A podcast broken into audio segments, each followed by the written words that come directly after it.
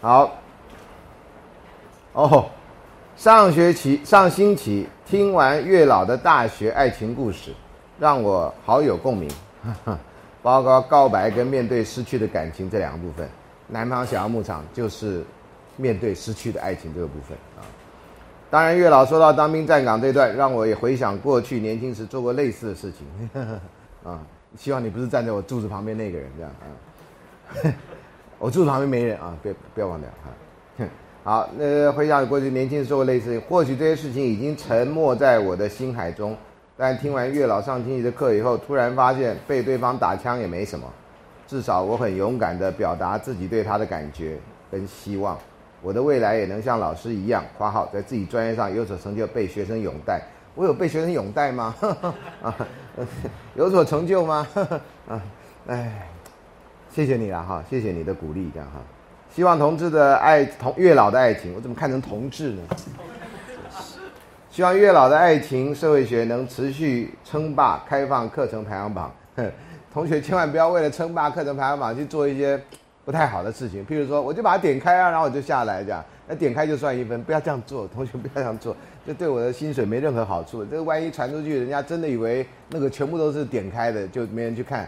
千万不要这样！我希望你是真心的喜欢，然后真心的去看。像有些人在我的粉丝页上留言说，还哪一堂课还听了两遍这样的哈，我都感动到不行这样哈。因为我觉得我们当老师真的是跟明星不一样了哈。呃，当老师的就是希望我们教的东西对你的生活真的是有帮助的啊。我们不在乎卖多少张 CD 啊，当明星的还蛮在乎卖多少张 CD 的这样啊。呃，所以呢，我们点阅人数。不多也没关系的啊，也不会怎样。那我上次预告过，下学期的那个呃一门就是原来十几年前他们都上的爱情社会学。那因为讲中西爱情故事跟爱情思想，那这个讲起来书课名太长，我就把它定一个叫爱情的历史社会学啊。呃，其实新呃老课，但是新的课名啊，因为不知道可以这样。那呃下一期会有这么一门课。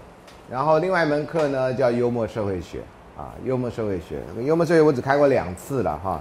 呃，幽默社会学不是从头到笑到尾的课，各位同学啊，你一定要知道啊。幽默社会学很多地方都还蛮严肃的啊。好了，那就是，所以谢谢你跟我的分享哈。呃，我常常觉得我们有时候重要的真的不是在于对方真的跟我们交往哈，对方跟不跟我们交往，这真的是很难预算的一件事情。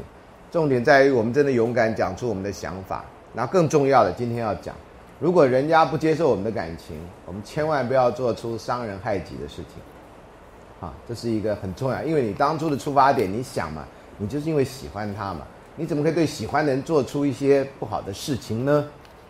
好，这是一个很简单的一个那个哈，好，那另外我干脆真的就叫月老哈，我觉得我其实是候选人，各位同学你一定要知道啊，不然的话。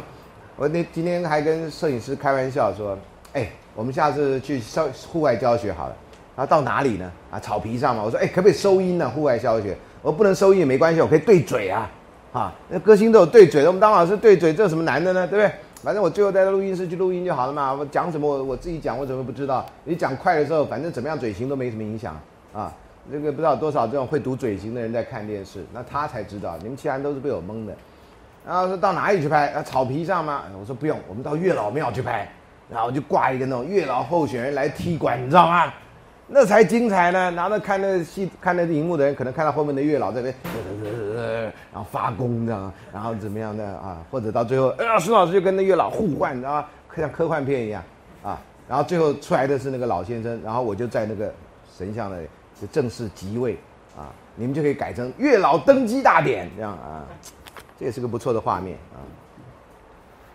老师很喜欢看电影啊，老师有很多电影画面这样啊，心中想的都是这种事情。好了，月老你好，我曾被人说过是个会让人心动，但是不会让人冲动的女孩。这什么样的女孩啊？会让人心动，但不会让人冲动，什么意思啊？现在你们讲话，我我以前刚回来台湾，呃，我们我念大学的时候，我不知道这种女孩是不是这样的意思。我们就说有些女孩呢是那种很有气质的女孩，这是男生圈里面哈，很有气质女孩就是你不知道怎么形容她了，你知道吗？那你又不想伤害她，你知道吗？所以你就说你是个很有气质的女孩，啊，绝对不是漂亮型的啊，绝对不是，但有气质的。但后来呢，林青霞就被认为是气质美女，所以气质变得抬得很高，所以我们又不能拿气质来那个变，那女孩子误以为她跟林青霞一样，这怎么行呢？开玩笑啊！林青霞是我们心目中的那个时代的女神，当然那时候没有这种讲法啊。然后后来我回来教书了，就改成说哦，老师她是那种什么很守交通安全的规则的女孩。我说哈，讲那么长啊？呃，有人说她是很安全的女孩啊，那我就觉得男人圈里面啊，真的几十年来基本上。没有进化，从亚当以后，我们大家都没进化，这样哈。现在出现了一个会心动但不会冲动的女孩啊，我都好想研究一个爱情语义学啊，到底从古代到现在，那形容这种女孩子，我们都用哪些字啊？我觉得女同学也应该发奋研究一下，形容男孩子你都有哪些字啊？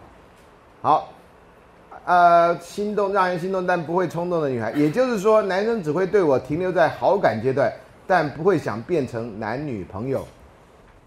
好感觉不会，就是想跟你做朋友的意思嘛，对不对？呃，我想要问，除了我主动倒追外，还有其他方法可以改变吗？有的，但是我不鼓励你这样做啊。但老师博学多闻是有的啊。呃，我先告诉你一个故事啊。有个男生问我这样子类似的问题，当然他不是用心动冲动的这样哈。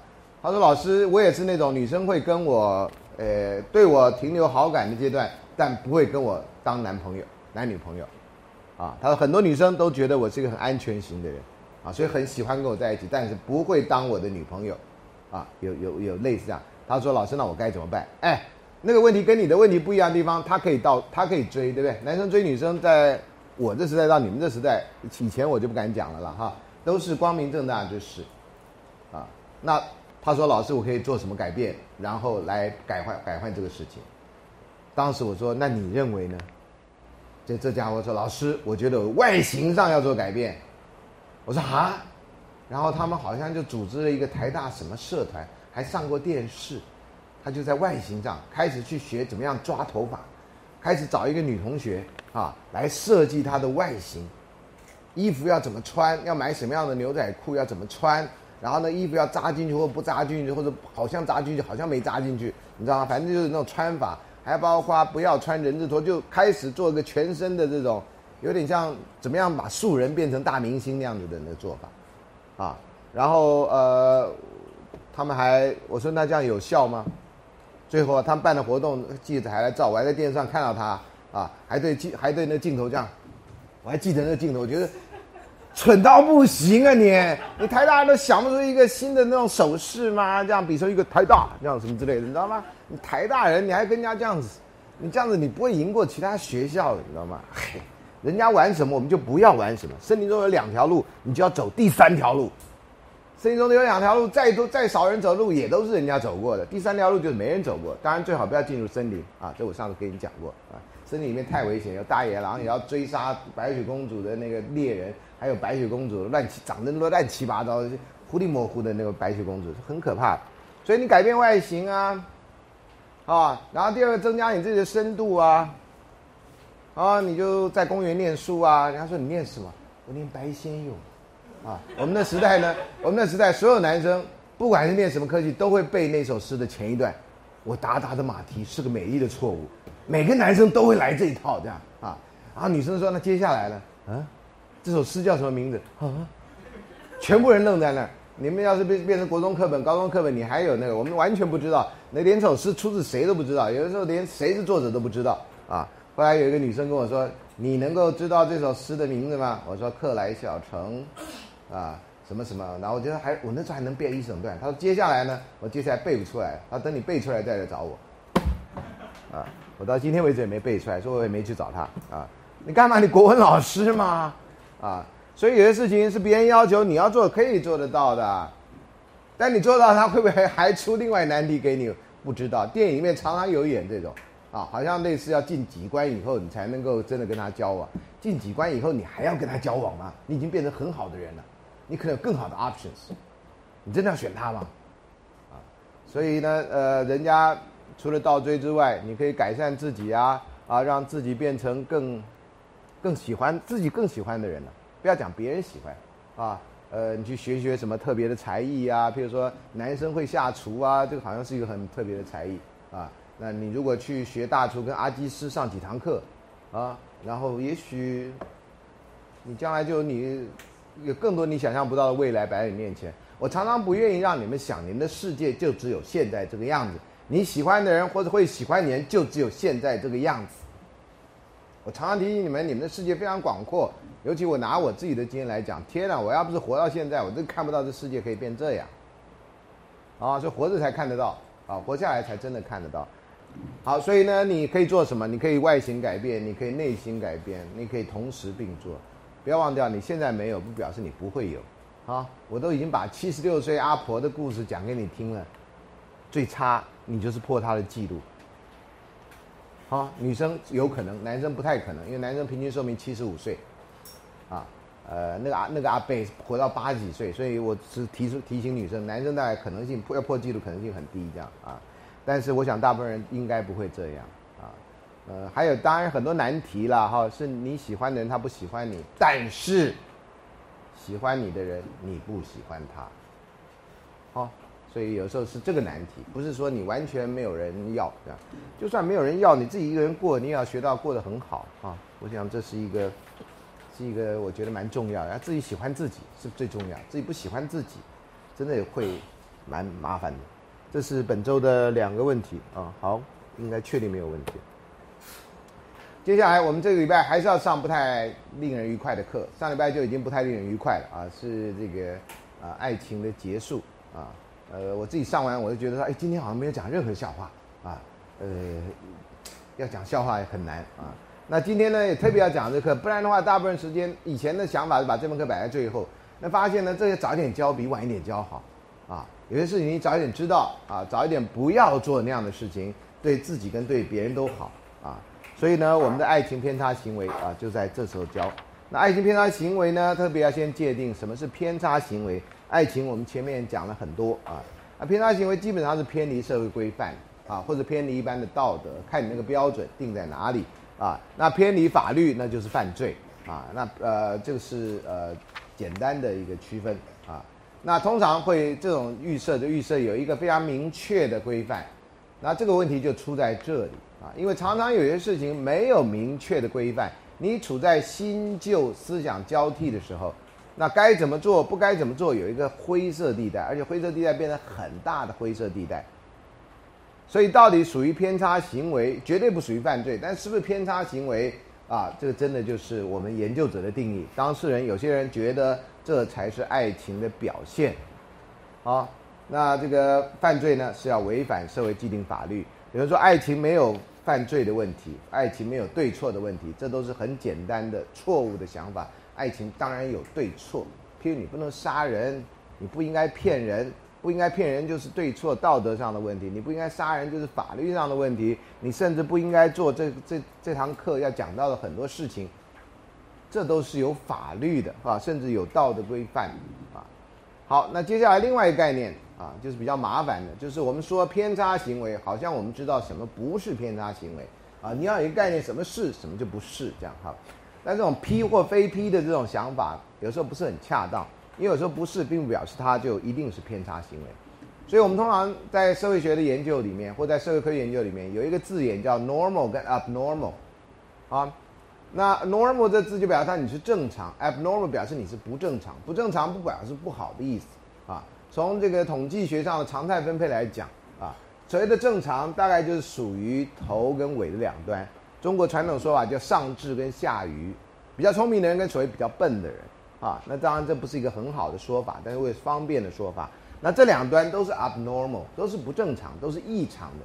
但是呢，到了我们这个时代讲 abnormal，不管用英文或者用中文讲都怪怪的，好像你就把别人贬到很低，所以很多人不愿意讲这样的话，不愿意讲这样的话就改什么呢？有人说 usual 跟 unusual，常见的跟不常见，你觉得这有差吗？啊，有人觉得语义好一点。还有人就说啊，这也不太好，用 typical 跟 untypical 或 atypical，不是 untypical，讲错了，atypical 就是不常见、典型的跟非典型的啊。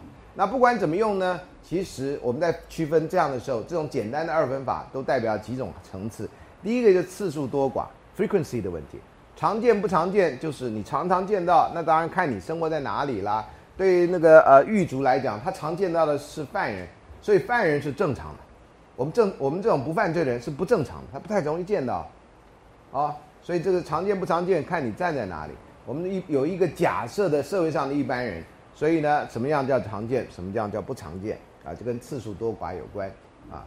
第二个呢是跟这个公序良俗有关，这跟道德啊。那这个当然最大的问题就在于道德的观念啊，在不同时代有不同的想法。那你譬如说，在你不会相信，在我念大学时代。你男生要是你的长发及肩，跟你去嫖妓犯的是同样一个罪，啊，犯的是同样一个罪，叫违反公序良俗。哎，长发及肩，你什么事都没干，嫖妓你至少干了什么事？长发及肩啊，你在西门町长发及肩，他就要把你抓到那个理发店，把你踢一个飞机场，哇就推掉，然后其他下来你要自己付钱，啊，警察呢叫违警罚法，那当然在戒严时期这都过了啊。所以呃，以前男生不能留长头发，啊，那现在让你留，你看你要不要留？流行你就留，不流行你也不会留。所以你看到我们这种年纪的有些老人家留长头发，为什么？弥补青春期的那种遗憾，啊，因为青春期不能留，啊，留长头发不是很容易的。我也曾经想过，我想我既然留了胡子了，对不对？我就干脆留长头发吧。下一步，啊，就很多人就给我建议，结果有同学就给我良心的建议。说老师，你最好不要留长头发。我说为什么？啊，留长头发要很爱干净，不然的话，你的长头发看起来黏黏的，很恶心啊。这是良心建议一。良心建议二，老师，那得看你发质好不好。老师，你平常有没有护发？我听到护发是在民国初年的时候有一个运动叫护发运动，那是我知道的护发，跟你们的护发差非常远啊。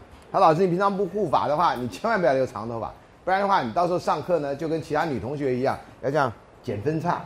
啊，你就带个小剪刀这样剪分叉，啊，所以他说我又不爱干净，又不爱剪分叉，我这个人懒。我留胡子不是因为帅，我留胡子纯粹只有一个字，就是懒，啊，所以他说老师，我建议还是不要留长头发。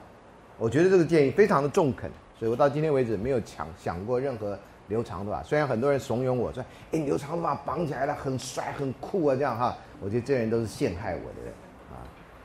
这年头要找几个忠心对你的人，能够对你讲真话的人不容易啊，尤其学生啊，你永远不知道什么时候在那边挖个坑让你跳啊。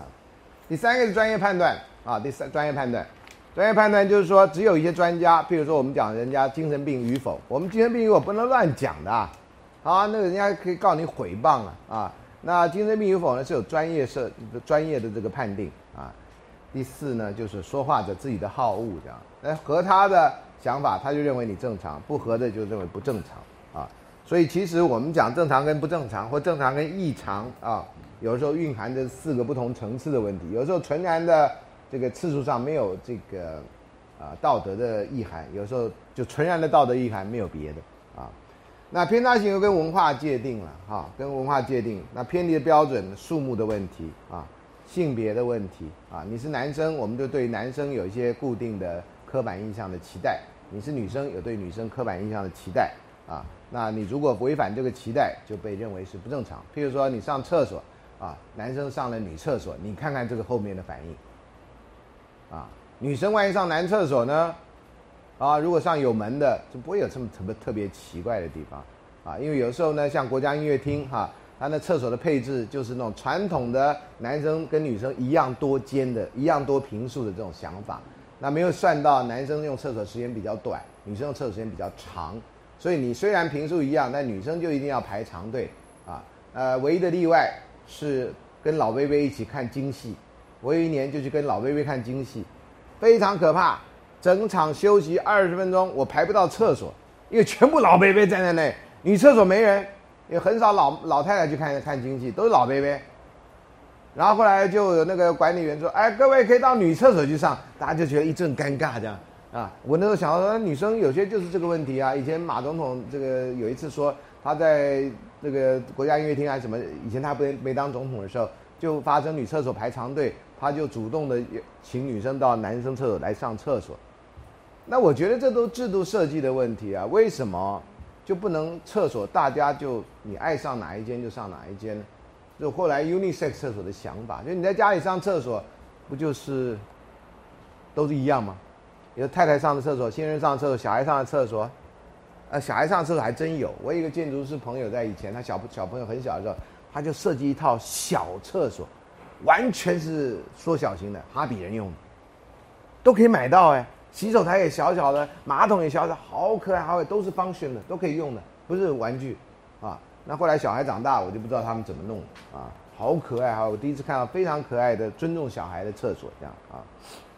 所以性别的行为的问题哈，那当然大家会觉得在公共场所跟不同的性别同用一个厕所是怪怪的啊，呃，这个是习惯的问题，坦白说啊。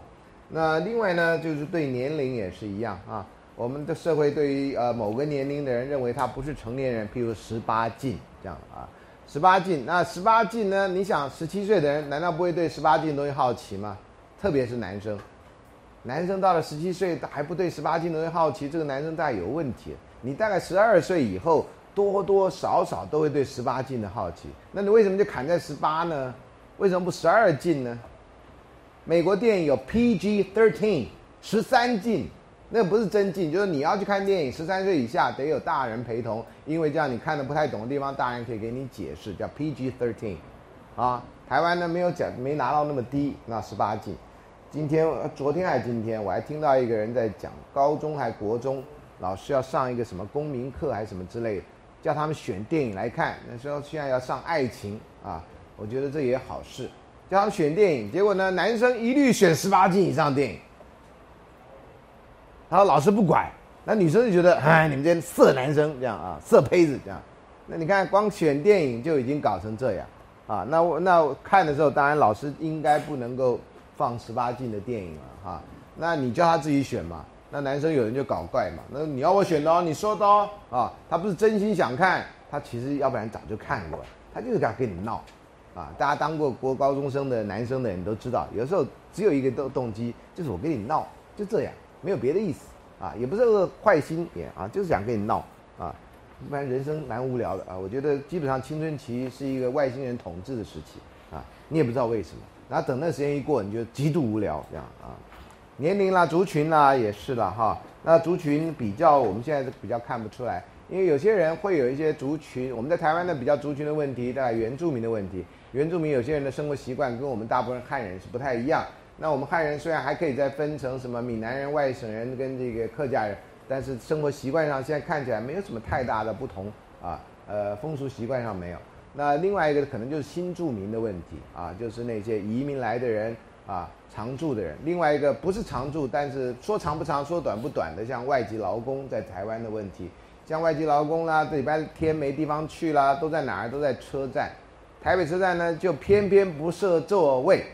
说要动线流畅，那你不说这不设座位，他们就坐在地上。然后台湾有些同学在那火车站集会，那要见面也坐在地上，那你说流动动线有用吗？啊，台北站刚设立的时候平面就是没有位置，后来有一阵子说怎么样，又有位置，然后后来又整修了又没位置，这样啊。呃，你到台全世界去看东亚地区有外籍劳工地方嘛，他们都在车站附近见面嘛，不然你给他什么地方见面呢？你又不尊重他们，他要来帮你做事，你又不尊重他们，也不让他有位置坐，他就坐在地上嘛。以前九三年我到香港的时候，天哪，那还剪头发的啊什么的，就在那街上这样，啊，那他们人在那，他需要嘛，那你怎么办呢？你又不给他，他只有在这种公共场所啊，然后你又嫌他啊扰乱公共场所，那真的是啊，不想办法啊。好，这是族群哈，不同族群的这种不同的生活方式，不过这跟爱情的关系都不大了啊。那还有当事人之间原有的关系啊，跟当事人交友或婚姻状况啊，当事人原有的关系就是说我们在我们的社会里面，啊，像我们的男女关系啊，那有些有些人有些工作的人哈，他们的男女关系已经超越了我们这堂课讲的东西啊，那个性关系不在本课程，不是本课程最重要的东西。有些人觉得上个床不是什么事情，啊，上个床能让工作更顺利，那更不是什么事情啊。随着电影大家都有演这样的事情啊，那也有那种集体狂欢的啊。以前我刚回来不久，就有听说有些亚洲集团在新加坡的啊，那些呃长官见面，还有那些职员在新加坡开会，哎呀，那淫乱到不行啊！啊，呃，媒体界的人淫乱到不行啊！他那时候没有 YouTube 哈，不然的话，那种淫乱都是电影讲出来都还算很少的这样啊。呃，所以这还当事人的关系啊，呃，到底是社会文化怎么样界定啊？譬如大部分社会文化都不允许自己的啊兄弟姐妹之间啊谈恋爱或发生性关系啊。那日本人就很喜欢走在这个界限边缘啊，像泪光闪闪那个电影啊啊，最后就来这套这样啊啊，日本电影常常来这套，然后到来到后来呢，就告诉你啊，原来他们不是同一个爸妈啊，好像这个问题就解决了啊。这问题也没真解决啊，啊，这都很尴尬的问题啊，啊，那接下来家庭啊，家庭的有些家庭认为要有门禁，有些家庭基本上不管小孩，有些家庭又管得很严，你不同家庭人对于不同的规范就不一样。譬如说你你第一次到对方的家里去啊，你如果穿着蓝白拖，穿着那种短裤就去了，我保证你的关系不会很好，啊，那你第一次去如果穿西装打领带，你以为？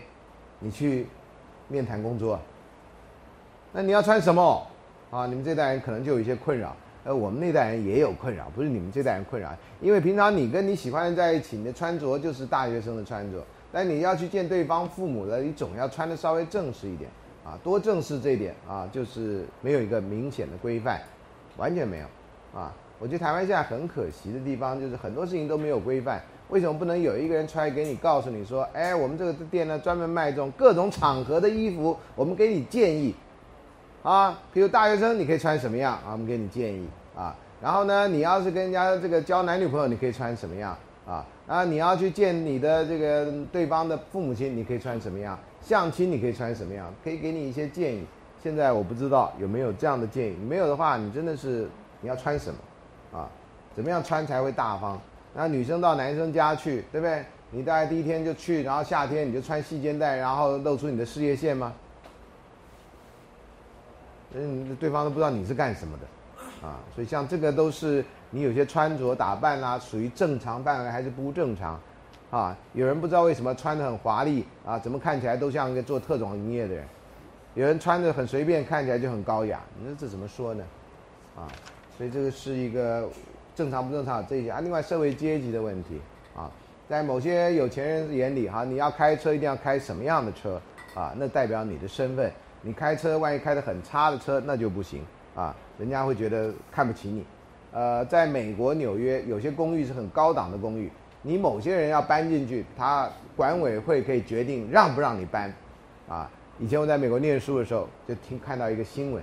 说马丹娜要搬到纽约的一所公寓去，这样啊，他很有钱，他买了一个公寓，很有那，结果公寓的人拒绝他搬入，所以因为他是电影明星，而且呢，他他搬入以后呢，会有狗仔队到处跟着他，其他居民的生活呢会受到影响，所以呢拒绝他迁入，啊，后来怎么样？这个新闻我也没追，我就不知道，啊，那台湾呢，到目前为止好像大陆管委会。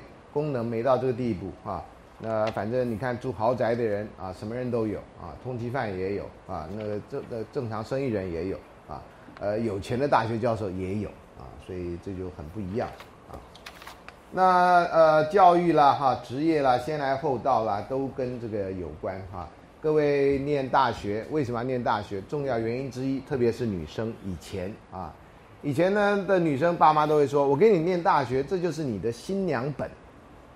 就是你的嫁妆，因为呢，你有那么好的教育，代表你的基因不错，将来呢，对夫家来讲，这是一个资产，我很不愿意用的字啊，这个把人看成财产，这种我没有。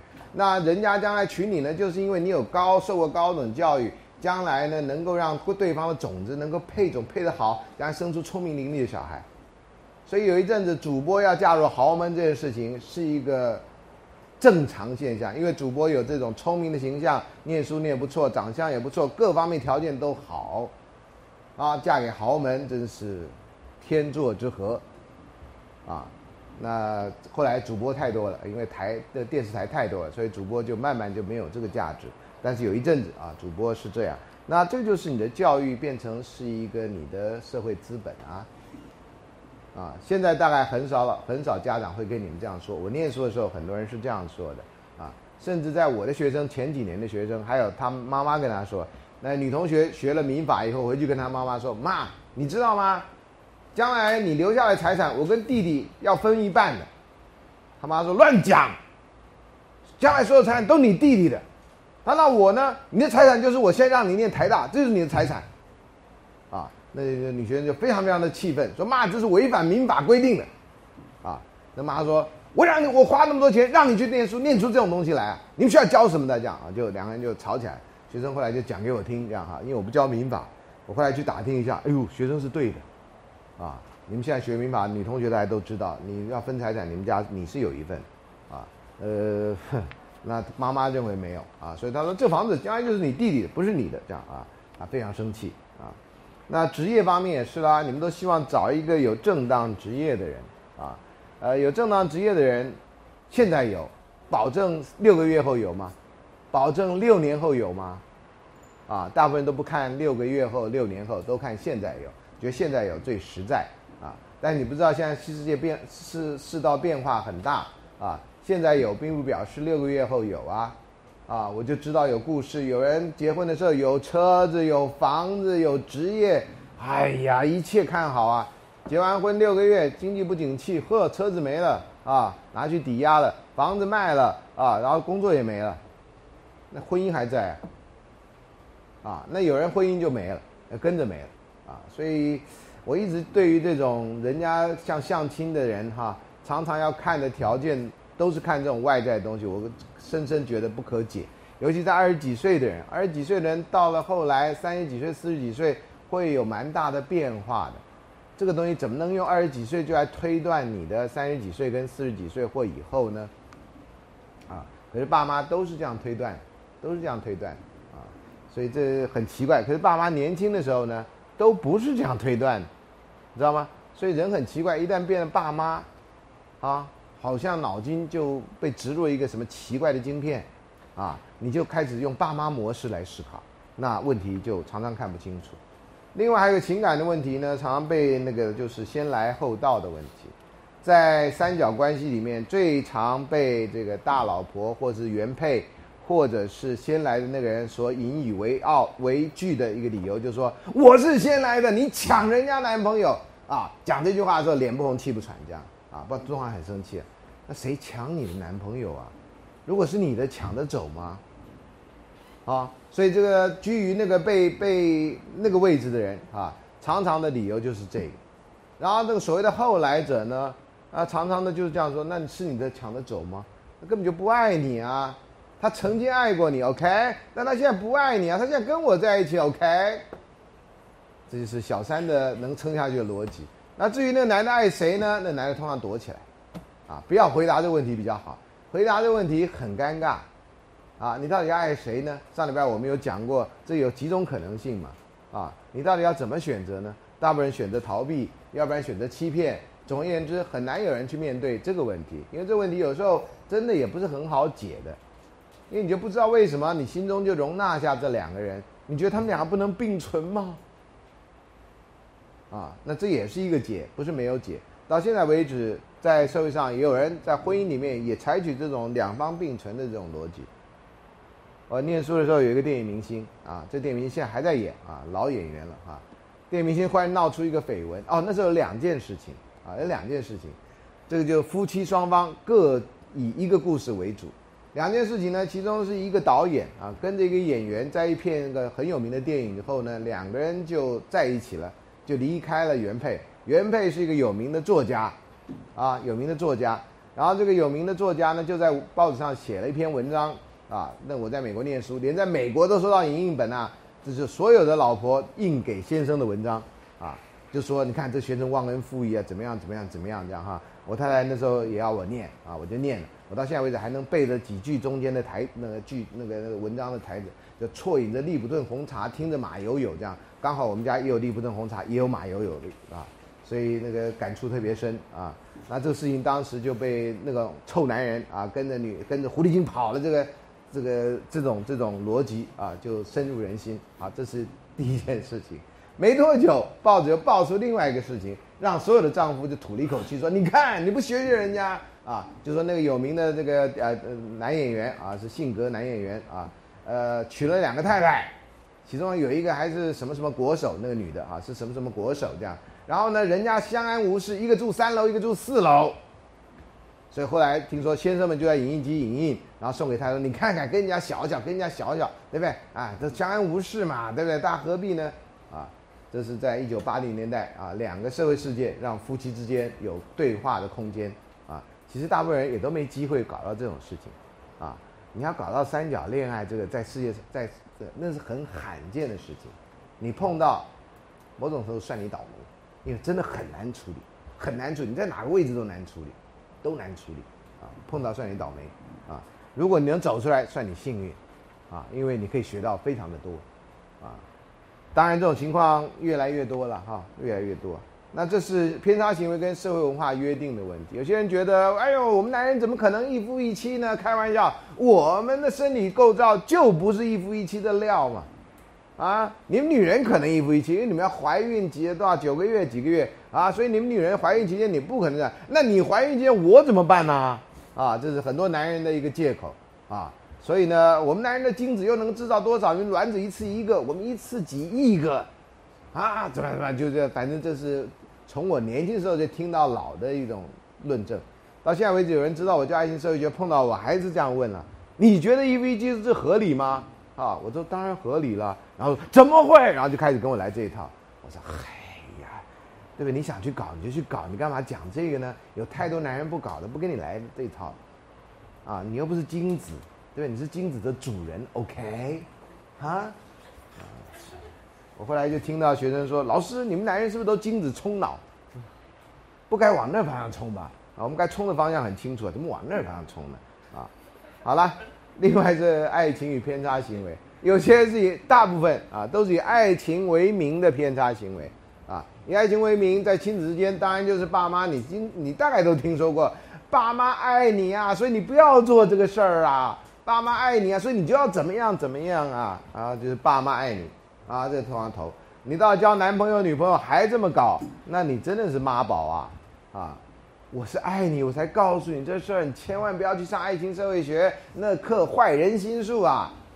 啊，以前就有男朋友，我不是说嘛，那一起来上课啊，我说你你怎么都那么那都都来上课呢？有一次他女朋友考试，啊，女朋友没来，他来，那时候没上电，没有这个呃呃开放式课程，怕漏了课啊。呃，他就来来帮女朋友听，听得非常认真，还记笔记这样哈。我说女朋友没来，他说老师他考试。我说那你不用考试啊，他我也需要考试，但是他的事情比较重要。你看，哎，这到底是好是坏，我都不知道啊。那以爱情为名做出什么样偏差行为啊？等一下会细说。另外呢，有的研究就是叫做爱情的黑暗面啊，尤其仿效这个月球有一个黑暗面啊。那爱情如果跟黑暗面其实是 oxymoron。啊，就是这两个字不是相互矛盾的，不可能用在一起的。为什么呢？因为爱情基本上就是一个你牺牲你自己啊，为对方着想啊，怎么会出现黑暗面呢？啊，所以这个有时候也会引起一些呃争议。另外呢，呃，就是最后这个问题一样，就你假如以爱为名做出偏差行为，这还是爱吗？那有电影以前叫爱你爱到杀死你，这根本就谋杀嘛，这跟爱有什么关系呢？可是呢，有时候媒体呢喜欢这样的名称，因为觉得这样子可以凸显出某些事情，啊，那这个让我们这种教爱情社会学人都觉得，唉，那你这样不是混淆是非嘛？所以常常有人说，爱情真的不重要，爱情有时候很可怕的，爱情怎么会可怕？那你把爱情加入黑暗面，那当然就可怕了。如果你的爱情是纯粹光明面，那就没有可怕的东西啊，爱能够超越一切，好，那爱情偏差行为的样态啊，这我们日常生活里面，你在学校碰到性骚扰跟性侵害。性侵害就是所谓的强制性交了，以前讲的比较粗俗了，叫强奸了啊。那性骚扰呢，非常尴尬。性骚扰只要对方觉得不舒服，那就是性骚扰，跟你做什么没关系。所以你同样做的事情，比如说老师讲黄色笑话，在所有男生班里面啊，或男生的团体里面，你讲这黄色笑话，可能大家听得很嗨啊，很高兴。哎，有一个女生听了不爽，那就是性骚扰，啊，所以呃，早现在大大部分老师大概都有这个意识，所以大家老师不一样。以前有些老师为了提振上课精神，啊，表示他上很无聊，他就会讲黄色笑话，啊，那这个是我们现在都期望老师不要讲啊，什么颜色都可以讲，不要讲黄色啊，那很尴尬啊。那有法令跟现实的问题啊，那另外呢有校内跟校外的问题啊，有三个相关的法令啊，性别平等教育法跟学校跟学生有关，那性别呃性骚扰防治法跟在社会上有关，可以那性别平等工作法跟工作有关。比如你在工作单位被老板骚扰了，那就是要用性别平等工作法；如果你在捷运站被骚扰了，那要用性别性骚扰防治法；如果你在学校，你有学生身份被骚扰，叫性别平等教育法。三个不同的法令来处理不同的情况，所以有的时候会有一些落差的事情啊。另外一种呢，叫做不受欢迎的追求行为，在以前这些可能会被认为你是一个坚贞的爱情的追求者，那现在叫不受欢迎的追求行为。包括什么呢？中文叫尾随跟踪，英文叫 stalking，啊，他到哪里你都跟到哪里，他去上课你也上课，他上什么课你都上什么课，啊，他来你就你就跟着他，然后到出出到那个他你等公司他跟着你等公司，他没干嘛呀，他没干嘛呀，啊，那你上课我不能上课吗？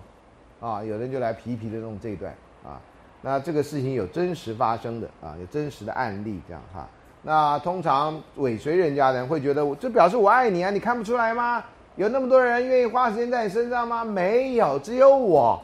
所以你到现在为止还不跟我来往吗？你看没有人敢跟你这样，只有我哎啊，呃，有时候这些人就已经迷到认为这就是爱情，啊，表示他的忠贞不二。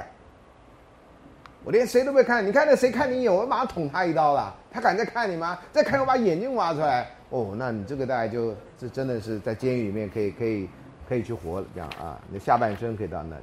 所以尾随跟踪啊，那有那些人碰到了这个呃姓名或参加调查，他马上就改口说我没有啊，我就刚好同时出任怎么样？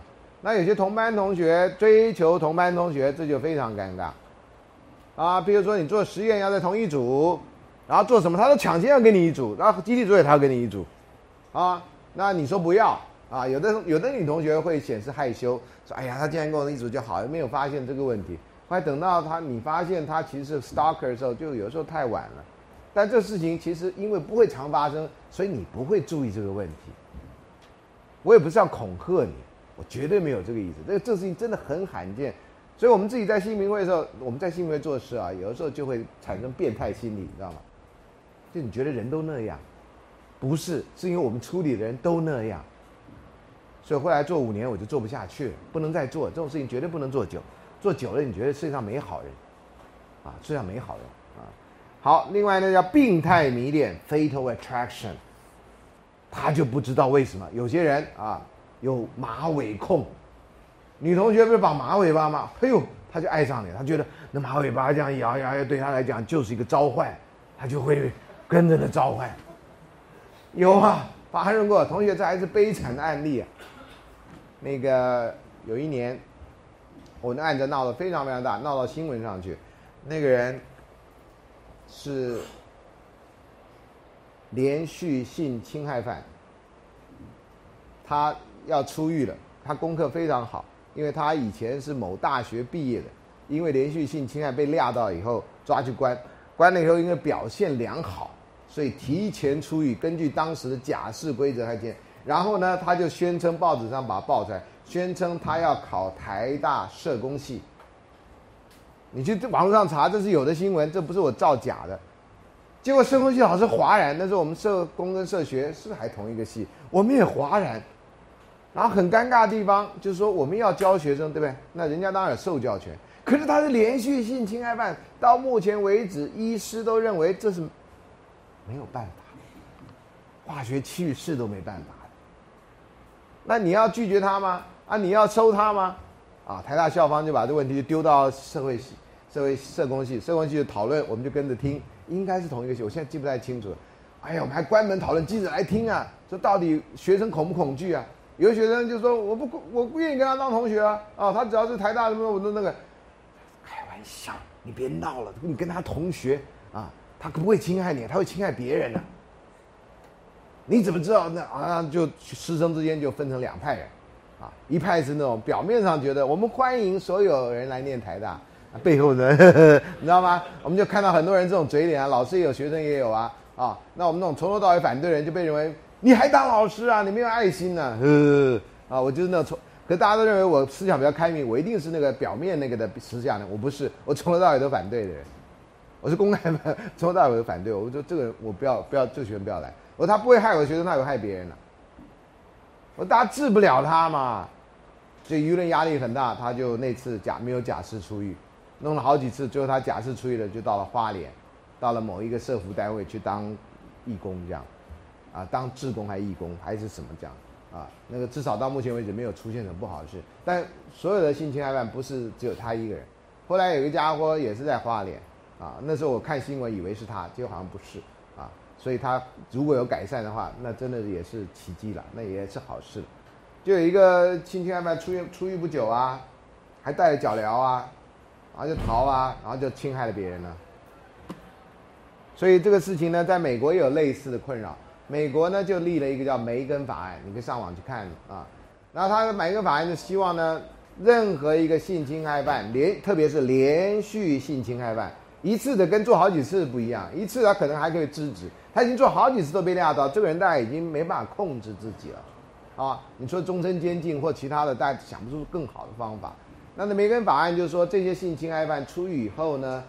当地警察局有义务跟责任要告知当地的居民说，这边住了一个性侵害犯。OK，有人说违反人权，啊，那这个东西就争议很大。有些连续剧也在演这故事，就是社区里面出了一个性侵害的案子，比如说恋童癖的人啊，把小孩侵害以后又把他抓了，然后把把他杀了什么？那当然这个出狱那家伙一定是第一号嫌疑犯。然后这个家长一旦知道，警察单位竟然知道他住在这儿，还不告诉其他人，警察单位也难辞其咎。所以这个这种梅根法案就造成很多人的困扰，啊，当事人困扰啊，当事人包括这受害人跟家人都困扰，啊，这到底怎么样？没有两全其美之策。所以那时候台湾也说，那如果你邻居有住这种性侵害犯出来的，你应该公告周知。后来说这样违反人权，到目前至少台湾还没有公告周知，所以你谁住性侵害犯，你在外面租房子，谁是那个人，你完全不知道，你完全不知道，需不需要知道？就是每个人不一样的想法啊，有人权立场来看，有这种个人安全立场来看，因为法律他在他没犯罪之前是人人平等的，啊，不能假定他犯罪，但是呢，我们日常生活经验说，他假如犯了那么多，他要再犯几率实在很高。为什么我要自曝于危险之下，懂吗？就是不发生的时候都 OK 啦，一旦发生了，你就会觉得到底该怪谁了，啊，像这个就是就是这样的问题。那这个呃，回到我们这里来，那这个病态迷恋，有时候他只迷恋一个人，对其他人并不会有那么大伤害，因为他不迷恋别人，或者迷恋某一型的人，好，会迷恋某一型的人啊。这就是 fatal attraction，我们把它先讲完再那个。另外有一种病态行为就是手机狂抠啦，哈，你那个联络，尤其有些人有这种英文叫 control freak，啊，有控制欲望很强的人，希望知道你的男朋友或女朋友每一分每秒在干什么，特别是在分手的那一个过程里面，有人手机会不断的响，啊，因为他就是要让你发疯，因为他已经发疯了，啊，所以很多男男男生或女生分手的时候，第一件事情。就是坏手机，你这样就避免狂抠这个事情，啊，很多人不把明不把事情讲清楚，或者有人告诉我说，你讲清楚有什么用？他就是不相信啊，你就是不喜欢他了，他就没办法接受啊，他一直抠你啊，啊，这就是狂抠啊。最后一种我们见到就是电子邮件狂寄，啊，那个男女这个交往，然后后来分手了，那男生就把私藏的这个清凉照就发送给其他的同学，啊。尤其我们台大的那个呃电子邮件没有秘密，大家都知道别人的电子邮件，对不对？呃，因为我们电子邮件怎么设立的，你们都知道，我们就不要让看电视的人知道啊。所以呢，今天万一你有一个班队，然后那个班队到时候你跟他分手了，你就把你跟他拍的亲密照就传传给全班其他同学，甚至你可以传给全校其他同学。同学，这是犯法的。跟公益、公益良、公益没无关的事情，你发送这个是侵害人家的隐私权，啊，就像你人肉搜索也是犯法的哦。如果他没有犯什么法的话，还没有被确定，你知道吗？所以各位不要那种有那种奇怪的乡民的正义，啊，那可以拍成电影，我不知道电影演什么了啊。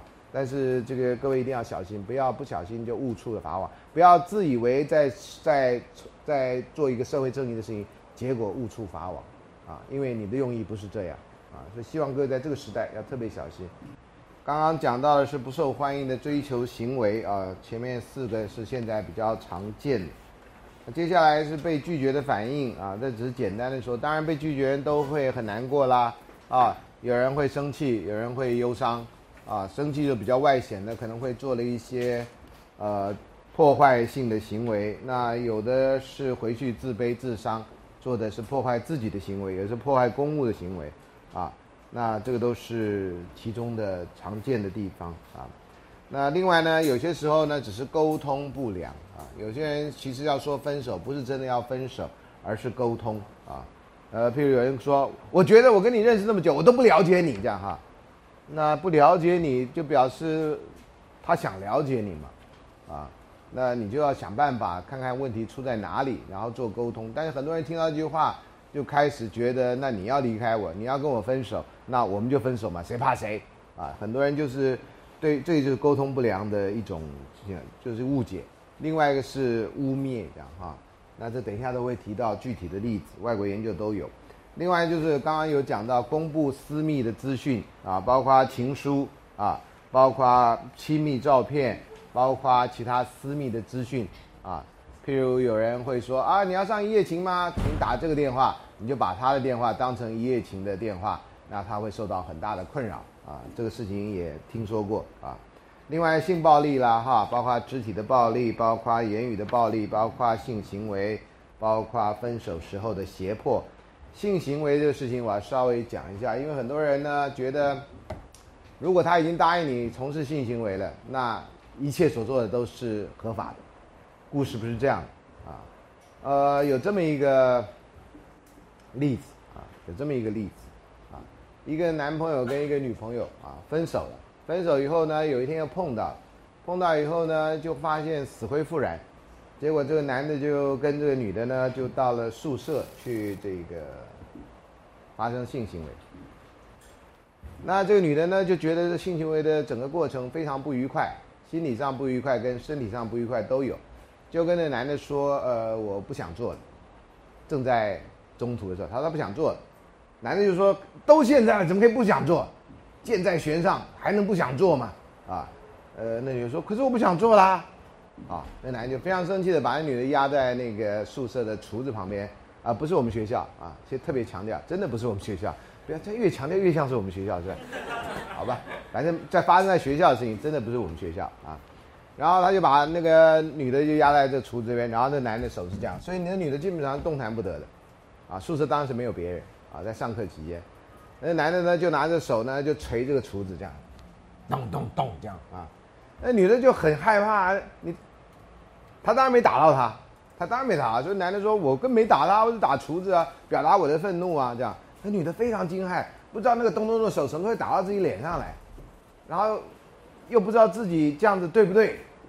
我既然已经答应要跟他做了，然后我又不做，然后现在他生气了，哎呀，我干嘛惹这个麻烦？然后自己的思绪也非常的乱，啊，乱到后来呢，这女的就趁着这男不注意就。就穿上了衣服要走，男的就把他推倒在床上，啊，这过程我们讲的很慢，然后好像在发生时间都非常快啊，所以我们只讲的时候叫说时迟那时快，那女的就很生气啊，就骂了他一句什么话，那男的就更生气，就把他从那个床那边要嗲起来，然后就这样掐他脖子，然后男的很很比较高啊，那女的小只，所以就被他类似像电影一样，那两脚就离地了，你知道吗？哎，同学，那会死人的。那会死人的，那男的生气说：“我当时没想到这一点，啊！”后来女的当然就趁空隙就跑了，啊，就跑了。嗯，然后男的也承认有这个事情。男的说：“可是，男的一直抓到的理由说，可是他答应跟我做，我没有胁迫他。”啊，那个女的当时考虑要不要来告这件事情，因为女的说：“我确实答应他要做这个事儿啊。”可是后来我不想做了，所以这女的后来坚持理由说没问题，当初是我答应，但中途我有说我不想做，而且我非常明确的表示我不想做，那男的继续要做，所以他就做了这些行为。男的到后来一直不知悔悟，一直说，可是他答应要做了啊，我们一直跟他强调后面这点，他就不不注意这一点。然后女的后来就说，呃，可是我后来不想做了，所以我们都跟那个男同学说，你难道不知道人家说不就是不吗？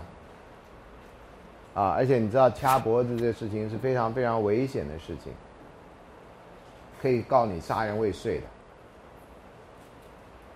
真的可以告你杀人未遂的，啊，呃，后来这个女生非常感谢这个调查委员，啊，调查委员有男有女啊，一定要顾当三分之一比例一定要是女的，就通常三个调查委员，大概只会有一个男的啊，呃，你通常那女老师这个事情对女生比较有利。那那个女学生后来说，她从来没想到男委员会站在他的立场来想这件事情。他以为所有男生都认为，只要你答应我做，你从最后应该从头做到尾，你不能中途喊停啊。所以他发现了老师既然够支持啊，这个男性老师可以支持这一点，所以他认为这是一个他很感恩的事情。那那女 那那男男生跟他爸就发誓要告这学校这样啊。要告这学校，然后把学校告垮。后来怎么样，我也不知道啊。反正就是有这么一个故事。这种故事呢，有时候你看起来很像个案，其实都蛮典型的啊。所以同学也不要误以为啊，你这个当初人家答应你，你就觉得可以，他随时说不的时候，你就应该停手啊。这是你要知道。那也有分手时的胁迫了哈。那这个有时候是气话，那有时候气话。看你到底有没有做，因为气话有时候会让人心生恐惧啦，啊，像这个问题。另外当然就殉情了，但殉情跟他杀的这个界限有时候很不清楚，啊，或者有些人故意弄不清楚，因为这这个话罪行是不一样，这个判处也不一样。像呃有几年，有一年，在过年前后啊，这个一年大概已经，我想大概在十年左右有了。那时候我开爱情社会学，在被媒体报道以后，很多媒体都希望我对爱情事件发表言论，但是他们后来慢慢发现我的言论跟他们想要的不合，所以大家都不太会找我。哈，有时候他们就把他的想法就塞在我嘴巴里，懂吗？教授，最近发生了一件事情哈，你不觉得这不对吗？你不觉得对吧？然后我好像只是说对，啊，不对。啊，那我说对，这样子啊，这教授你的意见啊，谢谢，那就就写上去了。其实他已经写好了，只是把我名字签进去而已啊。那不是我，大家就换别人嘛。啊，那年呢是说报上就登一个警察跟他女朋友殉情了，然后手中还握有枪，啊，那他就问我的意见，我说到底是殉情还是他杀，可能要先搞清楚。我讲完这个，记者说，孙老师。这不是殉情吗？我说殉情通常是两个人一起死，那通常不会用枪啊。啊，那警察有枪，你不知道他是先把女的打死以后再。我说我不知道，那我觉得这是应该先厘清以后，那都还没厘清调查，你们就说他殉情，我觉得这不太对吧？我说我当然不知道事情到底发生什么事，但一个人有枪的时候，你要说殉情，这事情可能要调查清楚一点，比较容易服人这样啊。结果后来从那以后，我就没有被记者访问过。那殉情通常会发生，就是因为他们两个的感情不能够被社会所接受，啊，然后所做出的极端的行为，这包含了这个婚外情，包含了其他呃不被接受。那这个日本的那个在呃是明治时代开始吧，因为他们通常说法都因为庶民经济起来，有了中产阶级，谈恋爱的恋爱就跟这个是有关的，所以呢，在贸贸易的地区就会发生这种恋爱的故事。然后有一个日本的作家叫近松门左卫门啊，不是哆啦 A 梦啊，近松门左卫门就写了这种殉情的剧，呃，殉情在日文叫心中，汉字就叫心中这两个字啊，呃，叫真根其心中，然后就造成日本的这个后来的呃文学界或这方面的小说很喜欢写殉情这样，一直到后来的上次有同学提醒我，叫做《失乐园》，都还搞这一套，都还搞这一套，然后这套呢，在每十年会出现一次这种。新的新的元素，但最终都是殉情，啊，日本人对殉情好像有一个文学上或者艺术表演上的一个一个迷恋这样。另外，当然还有很夸张的啦，哈，就杀人啦、疯狂啦、就是一些偏执啦、内缩啦、内疚啦。哎，这个内缩是什么？我有点忘了啊，好像是不是个性上面啊？还有呢，经常见到就停滞在过去的一段感情。就上次我们在分析从 T 零到 T 四的时候，很多人就沉溺在因为被分手了，他就沉溺在那个两人很好的那一段，就不止不能往前走，啊，就卡在那里啊，卡在那里啊。那这是见到最多很多人走不出爱情的原因。你去看南方小羊牧场，也有一段就是卡在那里。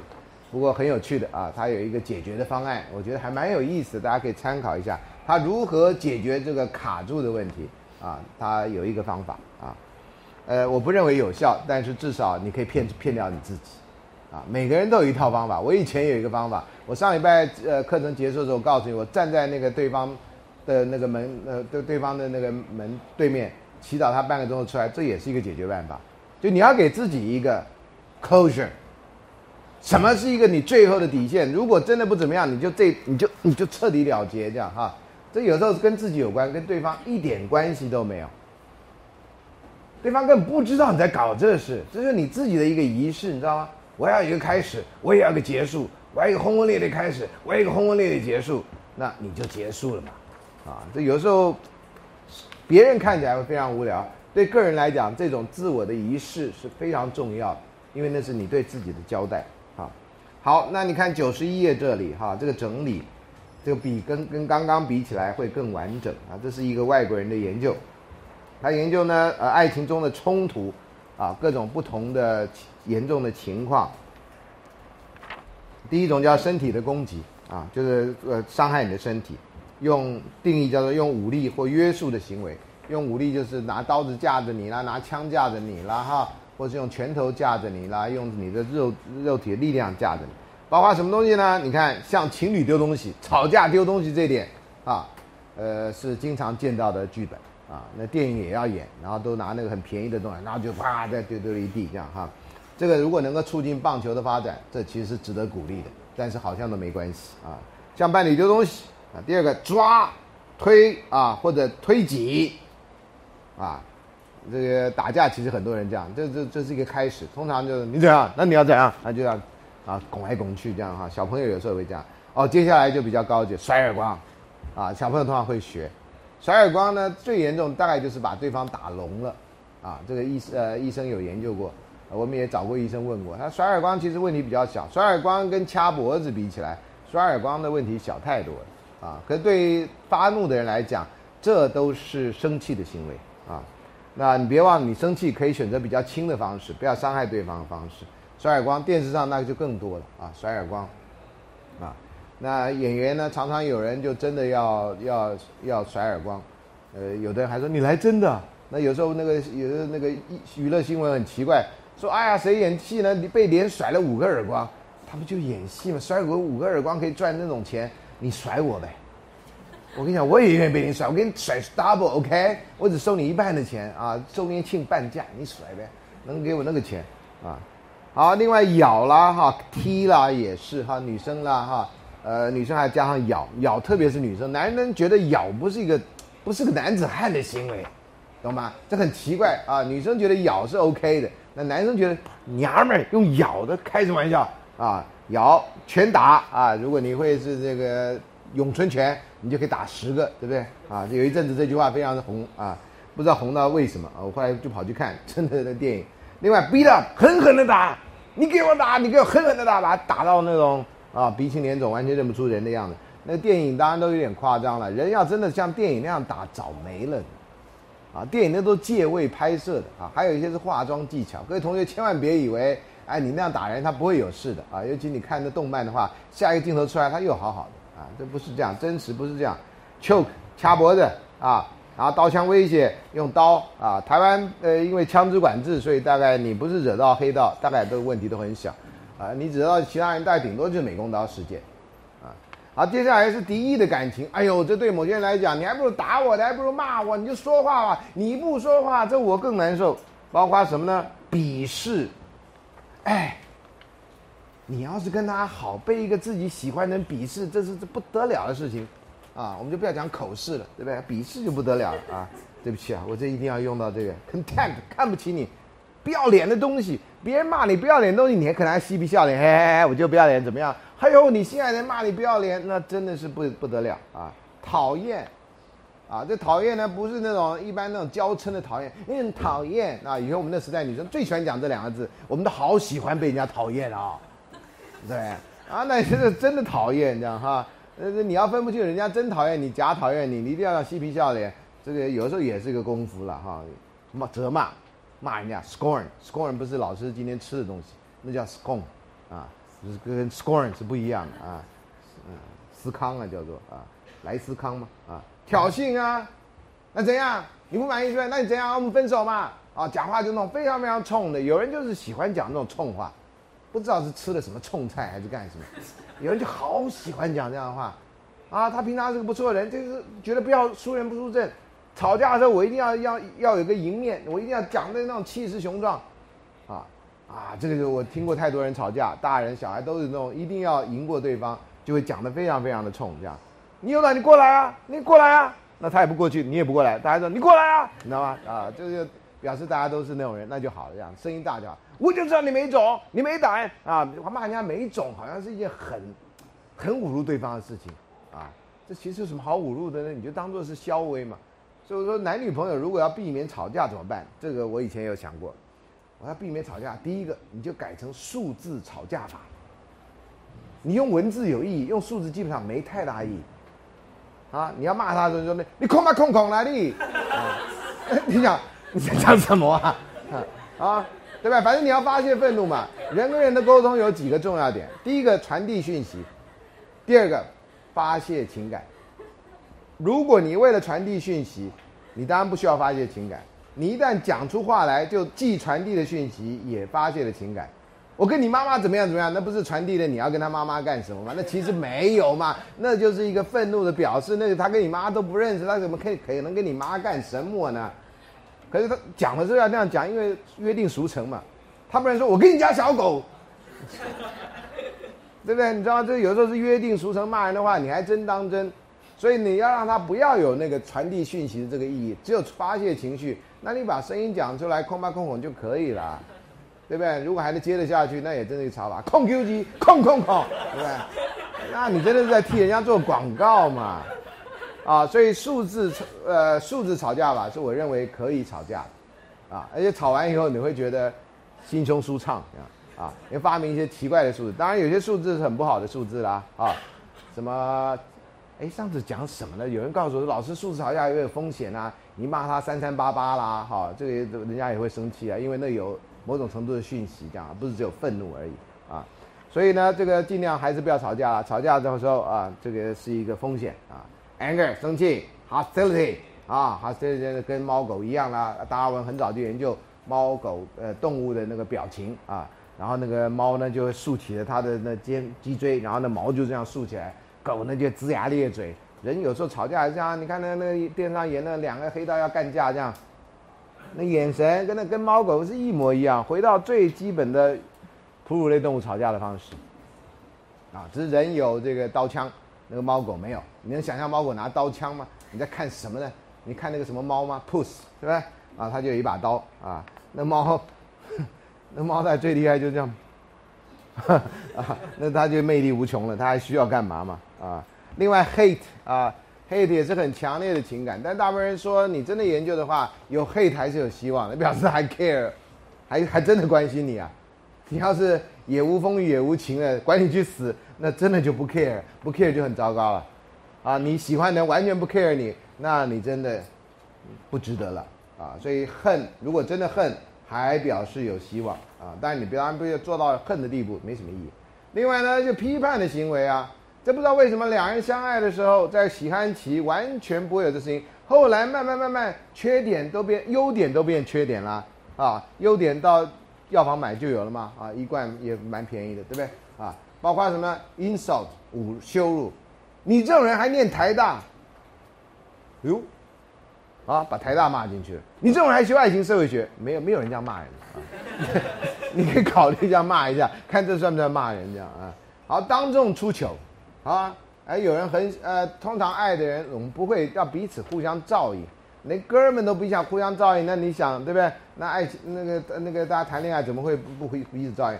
然后他开始当众出糗，啊，那那这怎么这这这这这还有爱情吗？啊，另外呢，拒绝行动啊，有些男生呢可能跟女生交往，介绍自己的同同学认识，然后呢，有些男生为了表示自己很行，就这样啊，做的时候就希望把手勾在女生的肩膀上，有女生就打他手的，你干什么？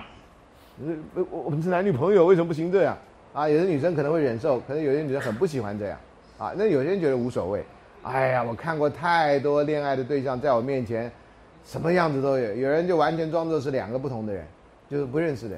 有人的两只手啊，就变两人三手，你知道吗？那手基本上就属于废掉。呃，开玩笑就叫日本三手线这样哈，只有三只手，啊，啊，吃饭呢就一个人用左手，一个人用右手，然后那那只手是干什么了这样？啊，哎，什么年纪谈恋爱都有那种三手线的。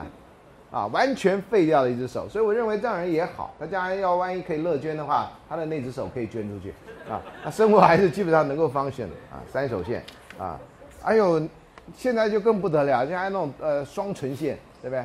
啊，两个人接吻吻的哦，那种就是捷运站那样，干嘛呢？不等一下就见面了吗？吻成那样，好像我俩没有明天这样啊，真的不需要啊。十二月二十一号晚上你可以考虑啊，那十二月二十号号称是。玛雅人说嘛，对不对？世界会毁灭嘛？你还相信玛雅人？玛雅人全都跑了，不小心丢出一个讲错的话，大家就跑了，你知道吗？然后你们还真信说玛雅人说那天会毁灭？二十三号你早上起来，玛雅人会怎么样？对不起啊，我们跟全世界人道歉，我们立法算错了，哈哈，史密马塞。那一群都不见的人，你还相信他们的立法？玛雅人是世界上在组织最完善的诈骗集团。啊，骗大家世界会毁灭这样啊，好，那接下来呢不赞成啊，那你做什么事情他都要鄙夷你啊，咦咦这这呃沙波人莫跟他吹几滴吹这样哈，有一个广告不是这样讲的吗？啊，贬义伴侣啦也是啦哈，对对于你做的事情完全不能，你想谈恋爱的时候在那喜欢期的时候，你对他的一切哇看的都觉得很伟大，现在你看他的一切都那样。哦，这是你爱情社会学的读书心得啊，你就写这样啊。啊，你没有把我们的故事写进去啊？啊，你就觉得贬义他啊，嘲弄 ridicule 啊，攻击、控诉、归咎、嘲笑、鄙视、品格谋杀。啊，character assassination，我们不太确定知道这个正确的意思是什么啊。好，接下来防卫行为，通常你做错的人啊，就是你被人家骂的人。撇清责任，那不是我啊，都是谁？他们想去嘛，那怎么关我什么事呢？对不对？我是无辜的啊，这个我们都会，没人教，全部人都会，厉害吧？我没见过一个不会撇清责任的人，包括我自己，都撇清责任。啊，哎呦，哪是我教的不好啊？是学生不好好上课嘛？就那三个人嘛，教育平均表写那么差，呃，你们不是也听过吗？对不对？啊，好，借口啊，借口。呃，老师，我上礼拜没交作业？为什么没交？呃，感冒啊，感冒可以啊。呃，我参加球赛，我是校校队，OK。呃，我忘了。前几个礼拜我听到一个，我忘了。我觉得天哪，同学，教书那么多年来，你是我第一个碰到那么诚实的人。没有人诚实到这地步。我说同学，你真的忘了？他说老师，我真的忘了。那我这礼拜可以吗？我说可以。我感动的快流泪了，这样，真的忘了。别人还得想别的理由啊，你真的就是忘了。真的是伟大呀，伟大呀！我真的教出了一个圣人学生啊，从不撒谎，伟大啊！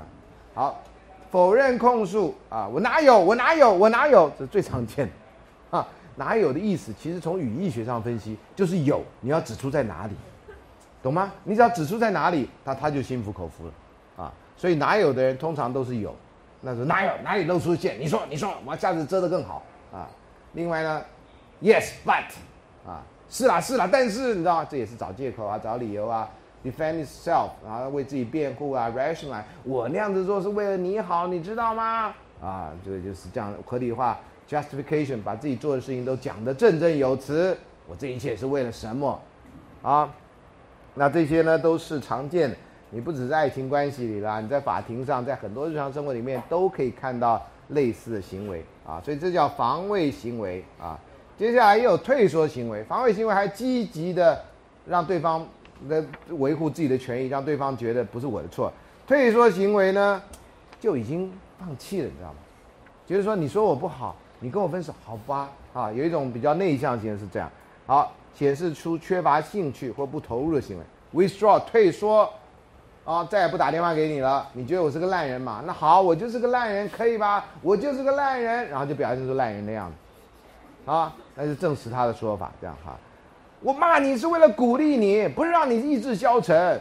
嗯我就是个烂人嘛，啊，有人就开始玩这一套啊。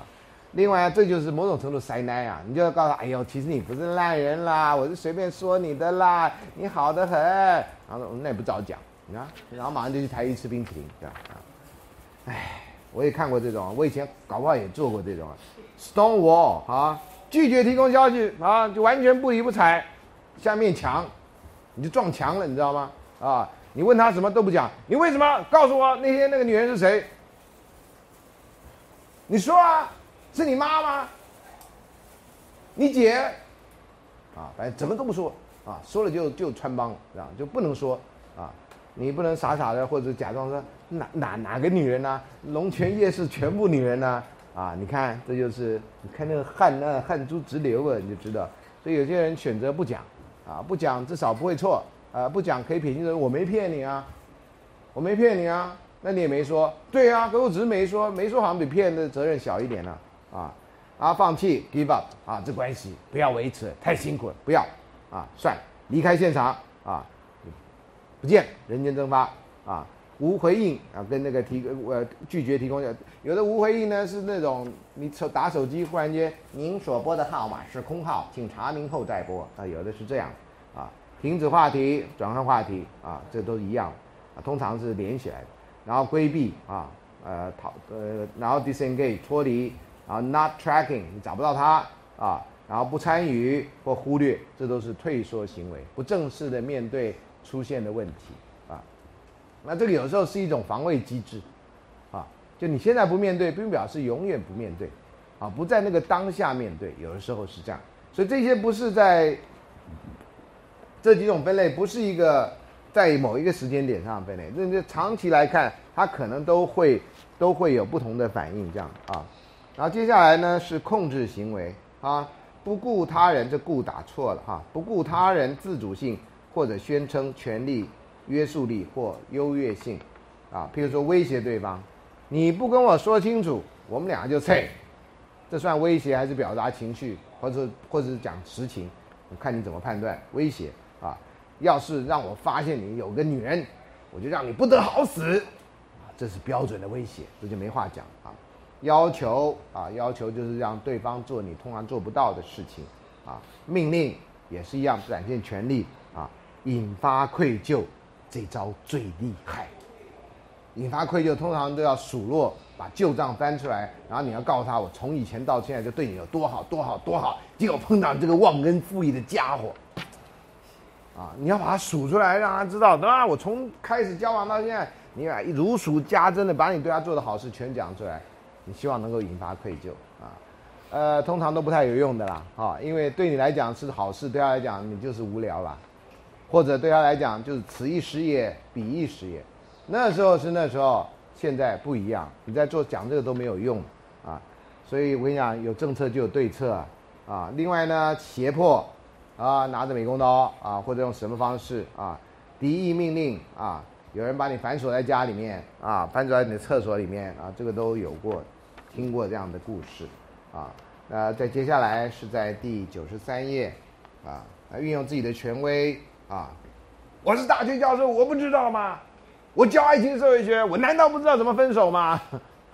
呃，我想这个全世界要看我，就是看我将来怎么样在感情上跌一大跤，这样啊，呃，这个他们就会很高兴，做出一篇文章啊，爱情社会学大师，比如说搞外遇这样哈，啊，什么之类的啊。我们老师啊，只要翻了，就要再跌了一个跟斗啊，大家都笑啊，那么？大家就等着我们跌跟斗啊，啊，接下来专横啊，domineering 啊，你这很不蛮不讲理啊，干扰不理会，宰制，还有自以为了不起，臭屁啦啊！很多人谈恋爱之后还不显得他那么臭屁，然后呢，谈了恋爱以后，哎，忽然间觉得自己他越看他越臭屁这样啊。那接下来呢的研究跟这个亲密关系上冲突跟依附的焦虑有关。我们在前面讲过，依附有三大类型，有一另外一个组，另外一组是讲四大类型啊。但是三大类型用的人也不也不少哈。那它特别有一个类型叫安全型，一个类型叫 ambivalent，这是两难型。那另外一个类型就是这个焦虑型啊，关系里面哦没有 ambivalence 的跟 anxiety 是同一型，在讲死啊。好，依附焦虑型的人比较容易觉知自己跟那个第三第三个类型叫做逃避型啊，他这没讲，就是两个中间比较难两难很难取舍的。依附类型高的人比较容易觉得自己跟伴侣之间的差冲突，而且冲突比较容易升高，他不太有安全感啊。只要今天约好说要看电影、要吃饭，然后忽然间临时有事，然后他就觉得你是不是有别的更好的人？你怎么忽然间会这样？其其实这有时候很简单的事情，临时会有事的事情是常发生的事情，在现代生活里面，那他就会觉得他就往坏的地方想。有人就不会，有人很有安全感，说哎对不起啊老师，我跟你约几点钟，但是后来不行这样啊。你说老师跟学生约算了，那亲密关系里面有人约都会问了，那到底怎么事？哦，那你赶快去办啊！你会用这种比较体谅的态度，不会用这种怀疑的态度啊。第二，高度焦虑型的个人比较容易把日常生活冲突看作关系满意度或者亲密性或者未来关系有负面影响。很多人就很怕吵架，认为吵架一定会伤害到彼此的关系。那每次我演讲都会有人问我有关情侣吵架的问题，我都会说，情侣吵架有的时候是健康的，是沟通的一种方式，就像天气会变一样，啊，但天气要变，你只要有对策就行。有的对策就是好，我们不要在吵架的时候来做沟通，吵架我们就冷静啊，像立法院一样，有吵架休息五分钟啊，大家五分钟就不要见面，你就往东边走，他往西边走，然后晚上吃饭的时候再说，或者明天早上再说，睡一觉醒来世界是不太一样的啊，只要不要是十二月二十二号啊，那可能就不太一样啊，好，所以这个是那种，但是满意度呃这个焦虑型的人。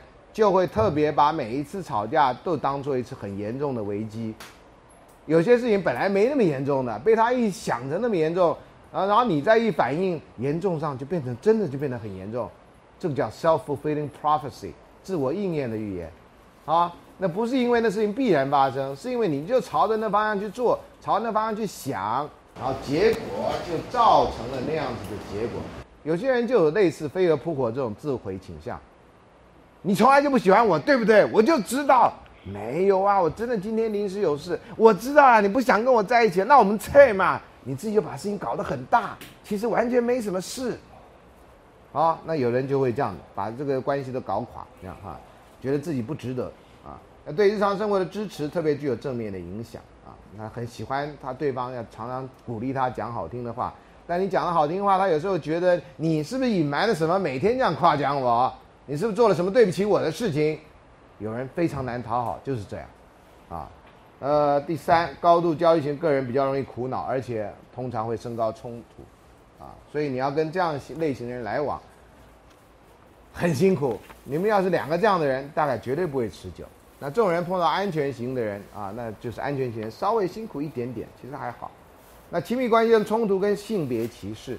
这个我们在以前也已经介绍过，有人提出来有善意的性别歧视跟恶意的性别歧视，那这个会有什么样的影响呢？啊，请看一下。那因为呢，伴侣双方互相的依赖啊，会降低亲密关系中对女性的控制。很多男生在从小成长的过程，现在可能好一点。在我那个时代，你从小就告诉你，男生要强，男生要担起一切责任，男生要养家，男生要照顾女生的一辈子。所以，什么事情女人有智慧的余地吗？你能够说什么不行？我们男人决定一切，你们女人你哪懂啊你？再更早一点，女人教育更几乎没有的时候，那女人家连世面都没见过，所有事情当然男人替你决定一切。所以，在我那个时，我的长辈跟我的中间时代啊，一九六几年的电影啊，五几年吧，叫《卡萨布兰卡》，卡萨布兰卡那个两个人的感情，最后是由那个男人决定。在我们那时候看的电影，觉得哇酷到不行啊！当男人就得这样，你自己心爱的女人，你决定她的命运。至于她要怎么样，那不重要，我们男人决定了，这是我们男人的世界。所以那时候一九六零年、七零年的电影，基本上都还是男人来决定感情的走向的那种那种意识形态啊。我们自己看电影，完全不觉得有什么问题。女生看电影觉得，对你是个男人，你就负起责任啊。所以在那种氛围之下，你当然觉得做男人当然就一切责任，我干嘛跟你商量呢？那我提倡的你平等对待、共同奋斗这种观念，在当时绝对被笑掉大牙。这哪有这种事？男女就是不平等的啊！所以这里呢，他说你互相依赖多了，你就知道女人有女人，大家变成是家事分工，不是谁比较聪明的问题，也不是谁比较能干的问题，有时候就是谁哪件事情做的比较好的问题。但是呢，如果你愿意花心思，事情都可以做得很好。我自己在结婚过程那时候在美国念书啊，太太在做事，我们在念书。我后来就很会煮菜啊，在那段时间，啊，我太太就是在上班，然后我们在台在家里啊，这个，然后就后来就煮菜，然后煮的也蛮好的啊。回台湾以后不用煮菜就没这个问题啊，所以这个是你要做跟不要做的问题，要做绝对做得到，啊。各位都是这个学校的学生啊，或者你们都是煮饭烧菜，绝对没有念书困难。好吃跟不好吃而已，这是这是实话啊，这我不能不说啊。就是你要店里去也有不好吃的，开敢开店也不表示都好吃啊。有人就做太咸呐，有人就做太甜呐，有人反正就是对，每人口味又不一样啊。绝对难不倒，所以我以前在提倡宿舍的时候，提倡单性宿舍，或者说不分性别宿舍，现在都要叫性别友善。我又不太喜欢这种有点假惺惺的名词，就是宿舍啊，我就提倡所有宿舍都应该有厨房，因为会煮菜、会弄、会弄自己吃的这一点，我觉得是人，不是男人或女人，是人非常重要的一个基本训练。我们现在都没有教你，通识课程没教你做饭呢，没教你怎么样慎选食材，没教吃什么样东西对你身体好，没有啊。所以你们现在都怎么吃呢？你们现在就是别人怎么吃你怎么吃啊。我跟很多同学吃饭，吃完饭以后，他们的第一件事情就去买饮料，啊，买一大杯饮料，五百 CC，就是他们今天下午可能的大部分的那个，啊，那有的小学生呢更夸张啊。我有时候回家早一点，以前经过某个地方，小学生放学。想要买什么呢？炸鸡排跟一个那个叫什么泡沫红茶，就是他的晚餐，都安全班去吃。这怎么会健康呢？怎么营养呢？你吃一餐可以啊，一个礼拜天天吃，小朋友怎么怎么怎么可能呢？啊，我那天到那个某个学校去演讲，高中，哇，八点钟一堆学生关着灯在教室睡觉，我说他们不回家，呃，他们等下醒来还要做晚自习。我那他们在学校待几个小时？十三个小时。你认为台湾只有上班的人 overwork 吗？过劳吗？学生也过劳啊！你这听到联合国里面这基本上不合人权的，不合受教权的，这没有人提啊！你们大概也是那种带两个便当的那种世代的人。以前我我几哦十年前左右就听某一个国中，哎，不要讲别的，在大安森林公园旁边啊有一个国中啊，嗯。跟火腿有点关系，那个国中啊，这样讲可以吗？啊，火腿国中呢，他就每天要带两个便当，还有晚自习，还有两个妈妈巡逻的，要照顾。我就说，不可思议啊，不可思议啊！然后不喜欢这种教育的妈妈只好自学，那又很辛苦。所以我们的教育什么时候变成这样？大家在学校待十三个小时，我我，你要我待三个小时，我都觉得很累了。十三个小时，这是如何做到？啊，真的是不得了！你们这时代，我不知道会你们这时代这样子生活的话，培养出什么样的人？我我我我真的不知道，我真的不知道。啊，好了，那第二个部分呢，就善意的性别歧视，降低了女性在关系中被威胁的程度，并且造成对女性人际关系角色的尊重。啊，可是呢，也会限缩女性在关系以外的影响。很多男人觉得他对你好，他只对你好，他不准你去外面。因为他你是他的痉挛，你是他的财产，这叫善意的人。他不会尊重你是个独立的个体，他爱护你，他体贴你，但是你要听他的。以前的电影叫做呃什么《枕边的敌人》，还叫什么来着？那种电影啊，因为茱莉亚·罗伯兹刚出道不久演的电影啊，就是演这样。嗯，你只要不违反他，他爱你爱的要死啊！你要什么满意你什么，你就是不能够不受他控制。啊，他没办法跟女人建立一个平等的关系，那女人就像他的宠物，啊，就像有些人养宠物也是一样，宠物不乖他就打，你乖了他给你很好吃的东西，你不乖他就打，他永远有链子在那里，啊，这心态也是不平等的啊。那第三个部分，如果女性支持善意的性别主义，而其伴侣不支持，女性会比较不开放，行为敌意较强，认为彼此沟通是不顺畅啊。那很多男生对于女性主义的女生非常的不满意啊。那有些女性主义呢，就会对男生不满意啊，这都是两个很大的冲突。有人认为，有一个女生曾经跟我问过，台大的女生，大四的时候，她老师，你可不可以诚实的告诉我，我之所以交不到男朋友，是不是因为我是，他们认为我有女性主义想法？我说我不知道你交过什么样的男生，但是我觉得如果这些人真的是因为你有女性主义想法就不跟你在一起，这是你的福气，因为你不用装。不然的话，一个不喜欢女性主义的人跟你在一起，请问你要牺牲掉你自己，还是你要改变他？因为这纸在这边会飘，在这边不会飘，很奇怪，啊，你你自己考虑，啊，那老师你不是认为男生有可以教育，男生不是生存？我说对啊，但是他基本上他要有一个主动的愿望，他愿意被改变，他觉得改变是好的。如果他不行，他只是想改变你啊。很多人对女性主义，特别男生啊，觉得女性主义就是女人自己找麻烦嘛？干嘛呢？你们这都是 lesbian 吗？有一次呢，有一个单位请我去演讲，我说对不起，那天我有事情哈。你们要讲的是跟性别有关，那我请一个，我可以推荐你一个性别的老师，你可以请他去讲。他说老师，对不起啊，我们不喜欢女性主义者来我们这边演讲。那我想说，那你怎么知道我是什么主义？你以为我男生我就不能是女性主义者吗？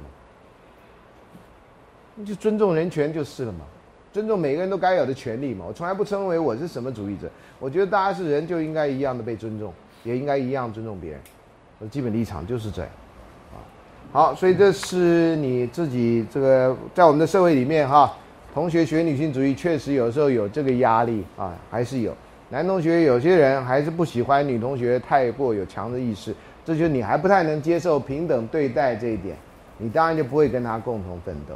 但是你如果当成那个是你喜欢的人，你愿意为他牺牲，他也愿意为你牺牲。大家抛开什么主义不主义的这样的哈，民国初年也说少谈主义，多谈问题。呃，我觉得可以放在这个场合来说，啊，不要想着女性主义就一定怎么样或一定不怎么样，啊，深圳现实生活中彼此互相尊重啊，能够接纳对方，我觉得这是一个比较重要的一个。一个训练啊，或一个素养，民主素养。好，那接下来呢？啊，爱情中偏差的研究案例，因为你们现在被指定要读毕东明那本书，如果你们的读书心得都是真的心得，那我真的很高兴，因为很多人都从读这本书学到非常的多，啊，包括自己的爱情的行为，跟自己认识人的爱情行为，啊，都跟书中的某些描述很接近，这样啊。有一个很早就研究爱情上瘾的人，有人认为爱情怎么可能上瘾？啊，那有人认为从毒品的研究发现，爱情的某些行为跟毒跟那吸毒的行为是一样的或类似的，呃，我们下堂课再说吧，啊，那爱情怎么样跟这个毒瘾像这样的上瘾的问题啊，这个是呃，这个叫 P body 的人研究的。他发现这些毒瘾呢，基本上呢，在日常生活里面是透过情歌或者这个对爱情的迷思展现，情歌或者爱情电影啊，呃，情歌呢，有的时候啊，你没有谈恋爱的时候，或你没有失恋的时候，那就是一首歌。哪一天呢，你谈了恋爱，哇，情歌就写出你的心声；哪一天你失恋了，天哪，那不就唱的就是你的故事吗？啊，你就会不断的听，不断的听，不断的听，这样。啊，我有一次失恋的时候听了一首歌，大概一天就听了五十遍都不会腻，啊，都不会腻，因为我觉得那就是在讲我的故事啊，啊，所以现在有些人在对歌那么迷恋，我完全可以理解啊，呃，我平常不太听什么歌的人，觉得这有什么好听的，啊，那个都是，哼，呃，随便写的这样啊，呃，那时候发现哇，每一句每一句就打中你的心这样的啊。所以这些写情歌的人真的是蛮厉害，真的是蛮厉害啊。好，第二个是角色的建构了哈，那通常是对女性了，通常女性都要很深情了，男人都要很潇洒了啊。那深情才能够框住你的恋爱情，所以女人就会花很多时间在自己的恋情上面铺陈、期待，甚至来的时候哇，就做的像电影一样。呃，我认识最夸张的人啊，知道最夸张的故事，应该这样讲，就是他 一直对浪漫电影有憧憬，所以后来终于谈了恋爱，他就去买了蜡烛台，蜡烛跟烛台，然后呢，他只要出去吃饭，就带着烛台跟蜡烛，不管人家是点电灯的还是点蜡烛的，然后到了那个餐厅里面，他就点了他的蜡烛。你可以幻想的画面吗？啊，在什么女酒宿舍，譬如说啊，就一个人带着蜡烛。我说那你男朋友怎么想？然后男朋友刚开始觉得很尴尬，啊，觉得不想认识我这样，觉得不想这个我不认识这样。后来还想想也好，反正就这样啊，所以他就点了蜡烛这样啊。所以那个我后来认识他，他的桌上全部是烛台跟蜡烛，他对蜡烛跟烛台非常有研究，那种蛮蛮蛮浪漫的，不是那种死人的蜡烛，OK？啊，那个是 没有创意的。所以我对蜡烛的重新认识啊。另外当然有不良角色的模仿啦，电影里面常常很多夸张的人都不是正常人，都不是主角，主角都不是所谓的正常人，啊，呃，有关校园电影，没有一部电影讲好学生的功课的问题，啊，那好学生都一定要谈恋爱。你看，就算那些年是校园电影，那他们在校园干嘛？也没在念书啊，对不对？啊，要不然就谈恋爱干嘛？对不对？然后什么那个职场的电影都在谈恋爱啊。哪有职场真的叫你认真工作？没有啊，啊，你去看什么大人哥那些，好像也没有认真在工作。而认真工作就是一个小时的电影里面，你看会不会有五分钟？啊，所以我常常觉得这些电影到底给人家什么教训？啊，校园爱情电影就是在校园谈恋爱，然后跟校园没什么关系，校园只是借景用。啊，好，那爱情上瘾有什么症症候群的分类？各位可以注意一下。其实有些情歌都写得很好哈。坦白说，像黄舒骏那首《啊爱情症候群》，我到现在为止觉得。呃，字数很多，而且描写的非常好啊！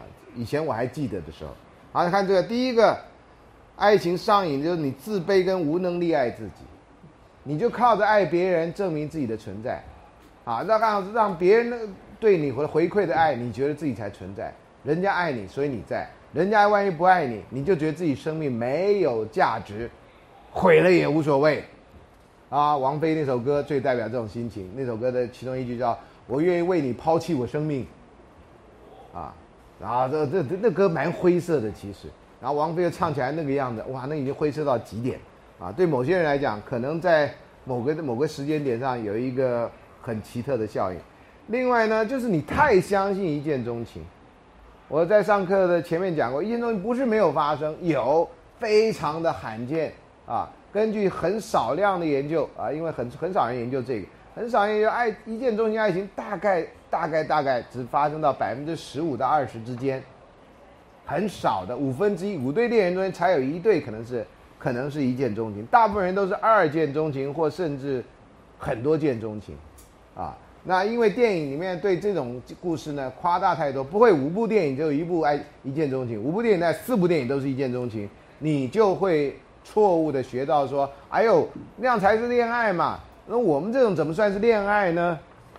啊，那爱情就应该那么火热嘛？我们这种怎么叫做恋爱呢？那比起来，跟电影里面比起来，那我们基本上没有恋爱，啊，能到电影那么的夸张，不管是幸福的夸张或悲哀的夸张，那个都都离现实生活非常的远啊，过度的幻想，啊，希望你的阿娜达是白马王子，第一个白马要出现很难。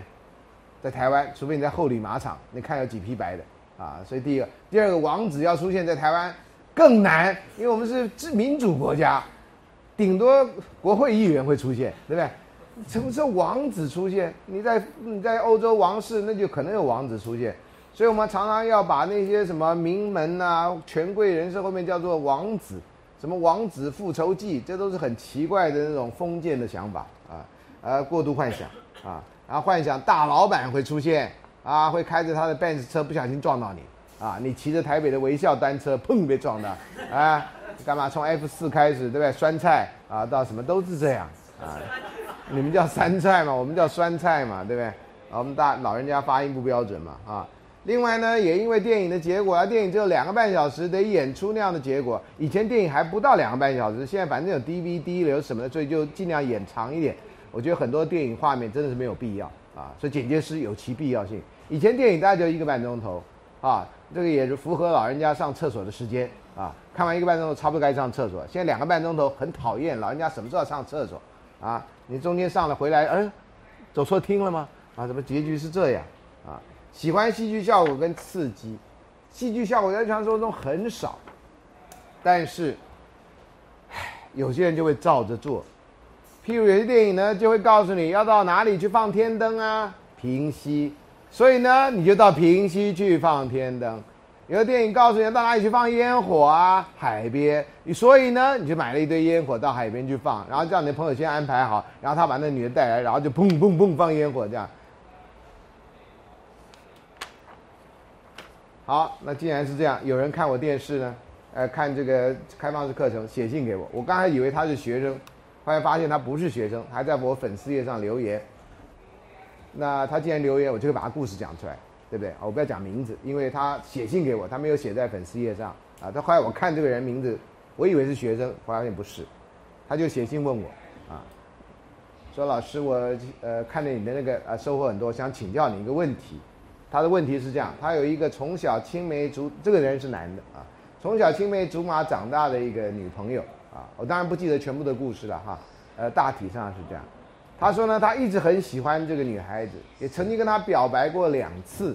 这女孩子都跟他说：“你是我终身最好的朋友，我们不可能谈恋爱，但你是我终身最好的朋友。”他甚至呢，这女孩子跟她现在的男友，还是说历任男友，来，anyway，都说：“我跟你在一起，但是我会跟我这个终身最好朋友在一起，你不能阻止我。”然后这个男的呢，就表白两次之外呢，他说：“老师。”我什么都都做过，我连送花也做过，放烟火也做过，天灯好像没有。天灯是我自己想的啊，我想你天灯还没做呢啊。呃，他说为什么他还不喜欢我？我就想说天哪，还好你不是上我课的人。答案不就在你写的给我的信里面吗？你不是已经跟他表白过两次了吗？他不是跟你说他要跟你做终身最好的朋友啊？不要跟你做男朋友吗？男女朋友你都没听到吗？你都还写出来了呢。那你问我，我怎么知道？我不认识那女的。可是你写出来，人家已经明明白白告诉你，他只想跟你做终身的好朋友，不想跟你做男女朋友。那你还希望能够做什么吗？那你们这样还是好朋友吗？连你好朋友的心意你都不知道，或者人家都写的那么白了，你还看不出来？那你还够格称上好朋友吗？你就是一心想追他，然后他他不答应你嘛，就这么简单嘛？那你是这样关系没有嘛？人家对你很大方啊，人家也说的很清楚啊，你就是他终身的好朋友，从小到大就喜欢你，但他没有要那个。不过当然，我跟后来有机会跟人家讨论这个故事。有人就说：“哎呀，这电影有演过吗？到时候他就这个男的就放弃了，就跟别的女生交往，然后这女的就回头看，哎呦，他发现他真的爱他，然后就这故事不一样。我说那是电影，OK，我们该不该鼓励他认识那个？然后后来我就跟他说：，哎呦，大人哥跟陈幼卿啊，你别被这个故事给骗了，这样。我说大人哥跟陈幼卿最后在一起了，但是陈柏霖跟林依晨并没有在一起，懂吗？” 不要把电视上、电影上的事情当成会在你生活上复制的，就算有，那几率是非常非常小的。你最好不要想会复制在你身上。连陈柏霖这个陈友清条件基本上那么好的人都不太会复制，那你想，那就是场戏嘛？OK，给你一个希望，你不要以为就会是那样。你可能开创出来故事会比这个还有意思。你不要拿人家的榜样就当成唯一会发生的事情，啊。所以这也是啊，这个受到这个戏剧效果的影响跟刺激，啊，买花啊，你真的喜欢花，OK。你如果不喜欢花，对花会过敏，买花是不，是那个。我每次人家送我花，我都拒绝。我就我后来不知道怎么说，我就说我对花过敏。其实我真的不是，但这是一个很好的说法，人家马上就不买花送你。但你要说什么呢？呃，我不喜欢花，这对花不太好意思，啊，又花钱，这更不好意思。啊，好，以前有干嘛参加什么会叫别一个花，我说我不喜欢别花，我就像被惹烦了。说为什么？我不喜欢别还要讲理由吗？就你要理由，我给你一个理由，OK？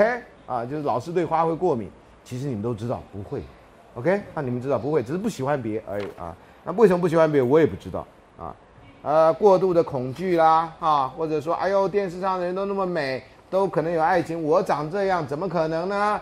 啊，我的爱不值得吧？啊，那不会发生在我身上吧？啊，这个过度的恐惧，异常的嫉妒啊，这个也是啊。有些人呢，觉得要有嫉妒才有爱情。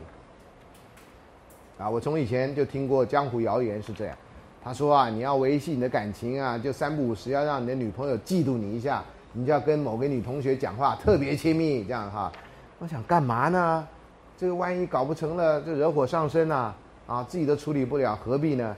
啊，可是有人会这样建议，有些女生呢也会这样建议自己的女自己的女性同朋友，说你男朋友不重视你没关系，你只要找一个男生多跟他讲话，多跟他一起上图书馆，我保证你男朋友就回来了。这样啊，像这种建议啊，我觉得这我个人都非常不欣赏这样。我非常不欣赏用这种以退为进啊的办法，因为你这样伤到另外一个人，你伤到那个配角，你知道吗？我看电影的时候，有时候对配角觉得不值，拿的钱又少，然后要被演成那种，你知道吗？你知道他拿钱很多那就算了，对不对？补偿你一下，拿的钱又少，然后要演那种让人家很讨厌的角色，或者让人家始乱终弃的角色，男女配角我都觉得。为什么电影一定要最佳男主角、最佳女主角？谁到时候看最佳男配角？那男主角、男女配角是谁？大家都嘛等着看最后男主角是谁，女主角是谁啊？对不对？我觉得，哎，如果你把最佳男主角、最佳女主角在第一场就搬搬完了，那电视就没收视率了。所以一定要搞到最后。啊，哎，所以我讲，我发，我应该放弃我这一生的电影梦，因为我大概已经不可能作为最佳男主角啊。我要最佳男配角就不必了啊。哎，不过南方小牧场那两个欧吉上都演的超级好，这样啊，超级出现。呃，其中那个林庆台一出现的时候，全部人大笑，这样哈，因为那个角色的真的把安安排的蛮好的，这样哈。我有一次还跟林庆台合照，这样哈。我都觉得我应该比他老，这样啊，他真的很酷，这样啊。我要长那样，我就不教书了，我就传道去了。哎，好。情绪功能有问题啊，有些人哭啊、笑啊都不重节，都不该的时候就会这样，呃，笑笑得太夸张，或者在不都不适当场合笑，不适当场合哭啊，那这个呢都是情绪功能障碍啊，那这个可能要去看医生啊。那大部分人不会的啊，大部分人只是呢，我最我最不爽的就是你们听到笑话都不会笑啊，我觉得梗都在那儿，你们还不笑，你们是怎样？你们啊？然后有时候说你们都不笑啊，然后学生呵呵呵啊，给予那种同情的一分，这样很糟糕的，这是同情的分数，你知道吗？非常同情这样啊，到时候你们看你们的成绩也是同情的分数，哈哈哈啊啊，那就是我的报复啊！还有接受不诚实，这是最大的问题。很多人就会有些错误的期待，说他现在欺骗我，可他会不会以后就不欺骗我了？他已经骗你了，你还觉得说他以后不会骗你？他现在正在骗你呢，ing 呢？你啊，他不会，他有他的苦衷，他在骗我，纯粹是因为他是卧底探员。你看戏看太多了啊！啊，很多人就会这样子，那个他现在劈腿，以后应该不会了吧？啊，呃，以后会不会？我真的不知道。但是你呢，竟然愿意接受这样的不诚实，甚至有人会替他隐瞒。哦，你昨天在龙泉市场看到那个女人是他表姐啦。哦，他表姐要结要订婚了，所以要买一个什么东西这样，然后自己心中淌血还讲这个谎言。有的人只是为了面子啊，哈，有的人就是希望他喜欢的对象不要被人看不起，很奇怪的一个心理。所以以前有一个人问我说，特别打电话来问我，孙老师，我在龙泉市场啊看到我认识的一个人带着一个其另外一个女人在龙泉市场逛夜市。请问我该不该打电话告诉那个男的的太太？我说你不是已经做了决定了吗？他说啊，我说你已经做了决定了，你问我干什么？他说我做什么决定？我说你决定打电话给我。可是你的问题是什么？我该不该打电话给那个太太？对不对？如果你觉得你该打电话给那个太太，我就接不到电话啦，懂我意思吗？他就直接拿起来电话说：“哎，你老公跟别的女人在一起啊？你要不要看一下？” 然后我传过去了，对不对？马上就传过去了吗？有证据吗？你干嘛问我呢？他老师你什么意思？我说不是我什么意思啊？你什么意思啊？我就开始还跟他玩这种禅宗的这种游戏，你知道公案呢？这我真的生在民国可惜了。我生在唐朝的时候，这你们现在上课都得念呢，拿来参这个公案呢？这很简单的问题嘛。我最后还得说破，我说同学，你如果要打电话给谁，早打了。你没有打电话给他，打电话给我，这是你的决定。而且你也没打电话给别人，你就打电话给我，然后他还问我你该怎么办。其实你已经办了，就是你打电话给我。他老师，所以我想知道该怎么办。我说你已经办了，你知道吗？忽然间就在那边这样绕。他老师，那那你会怎么办？我说我会当做没看到。他老师为什么？我说我不知道我看到什么。你怎么知道他跟一个女人在一起就是怎么样？你看到牵手了吗？你看到接吻了？你看到什么了吗？你就看他跟一个女人在一起，而且你看到了，我也不知道。师大夜市，我告诉你个真实故事，我是不是上次讲过？嗨，这多年前，这个我还有一点疯狂的时候，事业上也有点疯狂的时候，台北北美馆请我去演讲，我跟美术有什么关系？你看我长这样，我跟美术有什么关系？除非要讲丑的历史，我可以上去讲一下，对吧？或肥的历史，我一定可以讲得很好，这样。结果北美馆请我去演讲，然后我就很早就到了，我还带导览，你知道吗？演讲完，那个那个那个馆员对我很有兴趣，不知道为什么，还是孙老师，你下次可以来到带导览。反正我就不记得在演讲前还是在导览前，我就去了早了，我就在那边参观，因为我走边后呃旁边的门进去，他带我进，我不用花钱，其实北美馆也没多少钱啊，我就在那边看画展，就碰到一个同事，啊，这同事就说。哎，你也来看画展了？我说不是，我是来演讲的。我现在正休，这还不知道什么时候开始，我就来看画展啊。然后我说，哎呀，那那那你小孩啊？他说对，好好可爱这样啊。我说好可爱，两个女儿很可爱。后来有一个变成电影明星，非常有名的电影明星啊。那因为要播出去，所以不好讲是谁啊。好了，这事情就过去了，我就演讲啊。反正演讲完了，人家就没再请我了啊。所以这演讲不讲也罢，这样啊。好了，那有一天我们就在戏里面碰到了，我跟这个老师啊，我就说，哎呀。那天我们在北美馆碰到两个女儿很可爱啊，他说：“哎呀，谢谢谢谢，你儿子也很可爱啊。”老师没小孩，先告诉你这点。那我就愣在那，全部老师都愣在那，样哦，被抓包了这人啊！我说我没小孩啊。他那天你儿子在你旁边啊，你旁边不是站一个小孩吗？一千块那个小孩吗？我说没有小孩啊，啊，其他老师都是哈哈哈就走了这样。哎，你们回来啊！我故事没讲，我没小孩，我真没小孩。这不就是一个小孩在我旁边吗？不管是他看走脸，或真的有一个小孩在我旁边，那小孩也没叫我爸爸呀？你怎么就说我又那你小孩长不是这？你你了解吗？哎，这要让我太太听到，我得解释多久啊？哈？所以站旁边就是跟你有什么关系吗？尤其在那种公共场所。所以我说我不我不打电话就这个原因，我就告诉他这个故事，我说我有切身之痛，我有切身之痛，那真的是没有的关系，啊，那个老师可能到现在都不相信我没有小孩，那好了，我干脆哪一天就把一个炸弹炸给他，说这是我儿子的结婚喜帖，哈哈哈，啊，在美国结婚你要送礼啊，这样哈，哎，好可怕。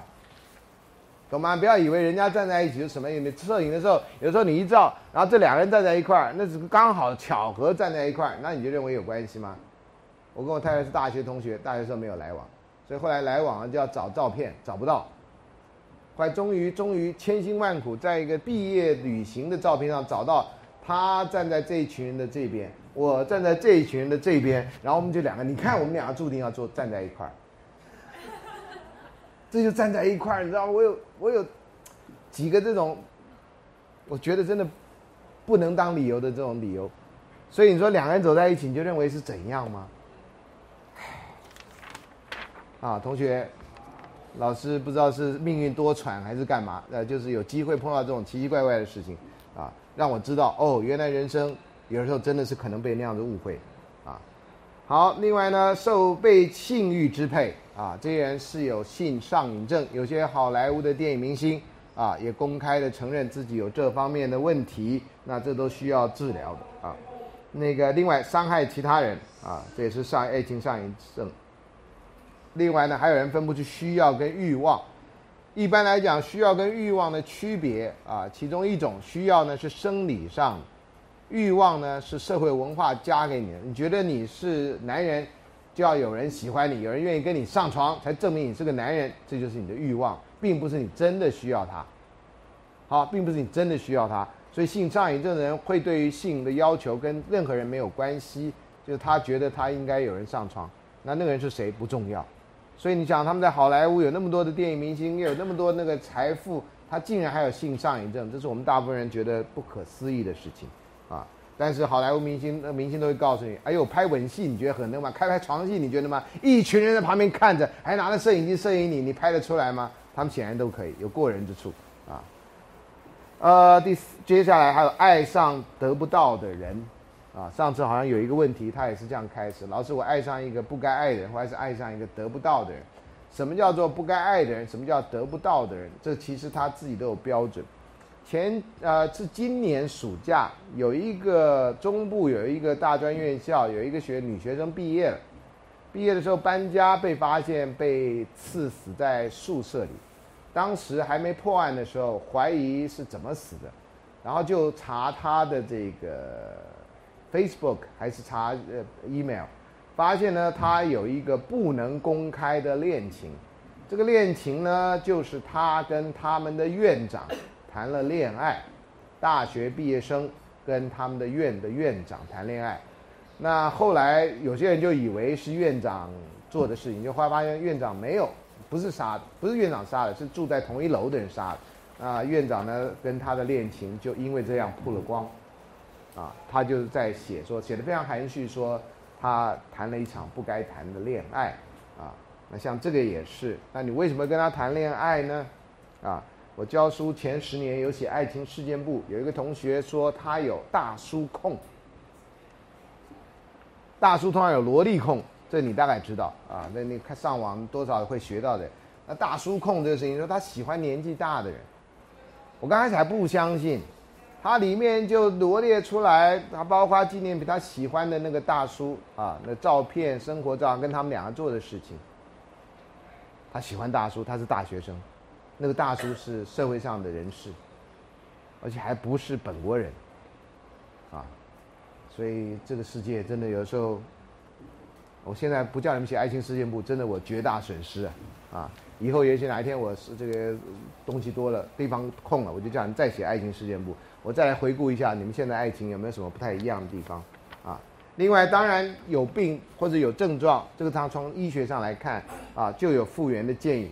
复原的建议，通常你如果透过智商管道或者怎么叫你勇敢的面对自己的缺点啊。看到自己的缺点，这不是什么坏事。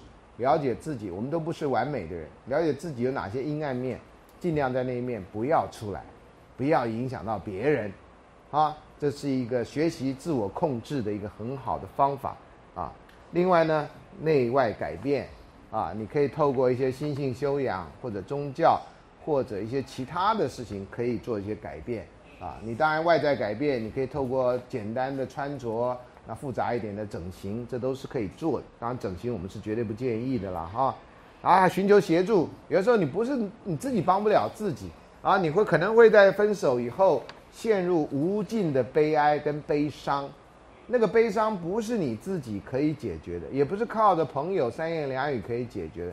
有的时候，这时候你在生活上都已经乱了套了，你就得去找专业的辅导人员。啊我自己在以前，哦，有人说老师你失恋那么多次，啊，有时候失恋是自己失恋，跟别人一点关系都没有啊。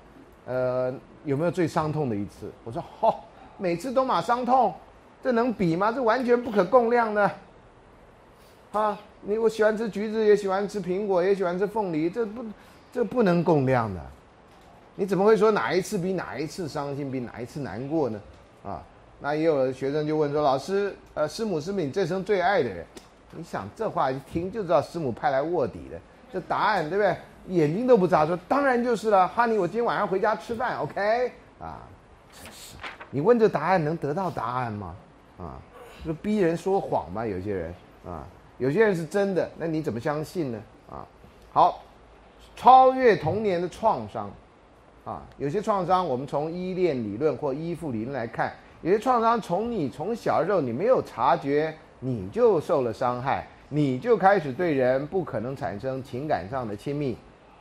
那这个你假如不去面对的话，不去超越的话，那就是你一辈子的阴影啊。哦，那这个不去面对，不可能解决的啊。啊所以有些以前有说冰山美人，有些冰山美人就小的时候可能受了不好的影响啊，所以他没办法跟人建立这样的关系啊。有些男生从小。可能被一些叔叔什么哥哥欺负啊，啊，然后可能造成他心中说不出来的这种创伤。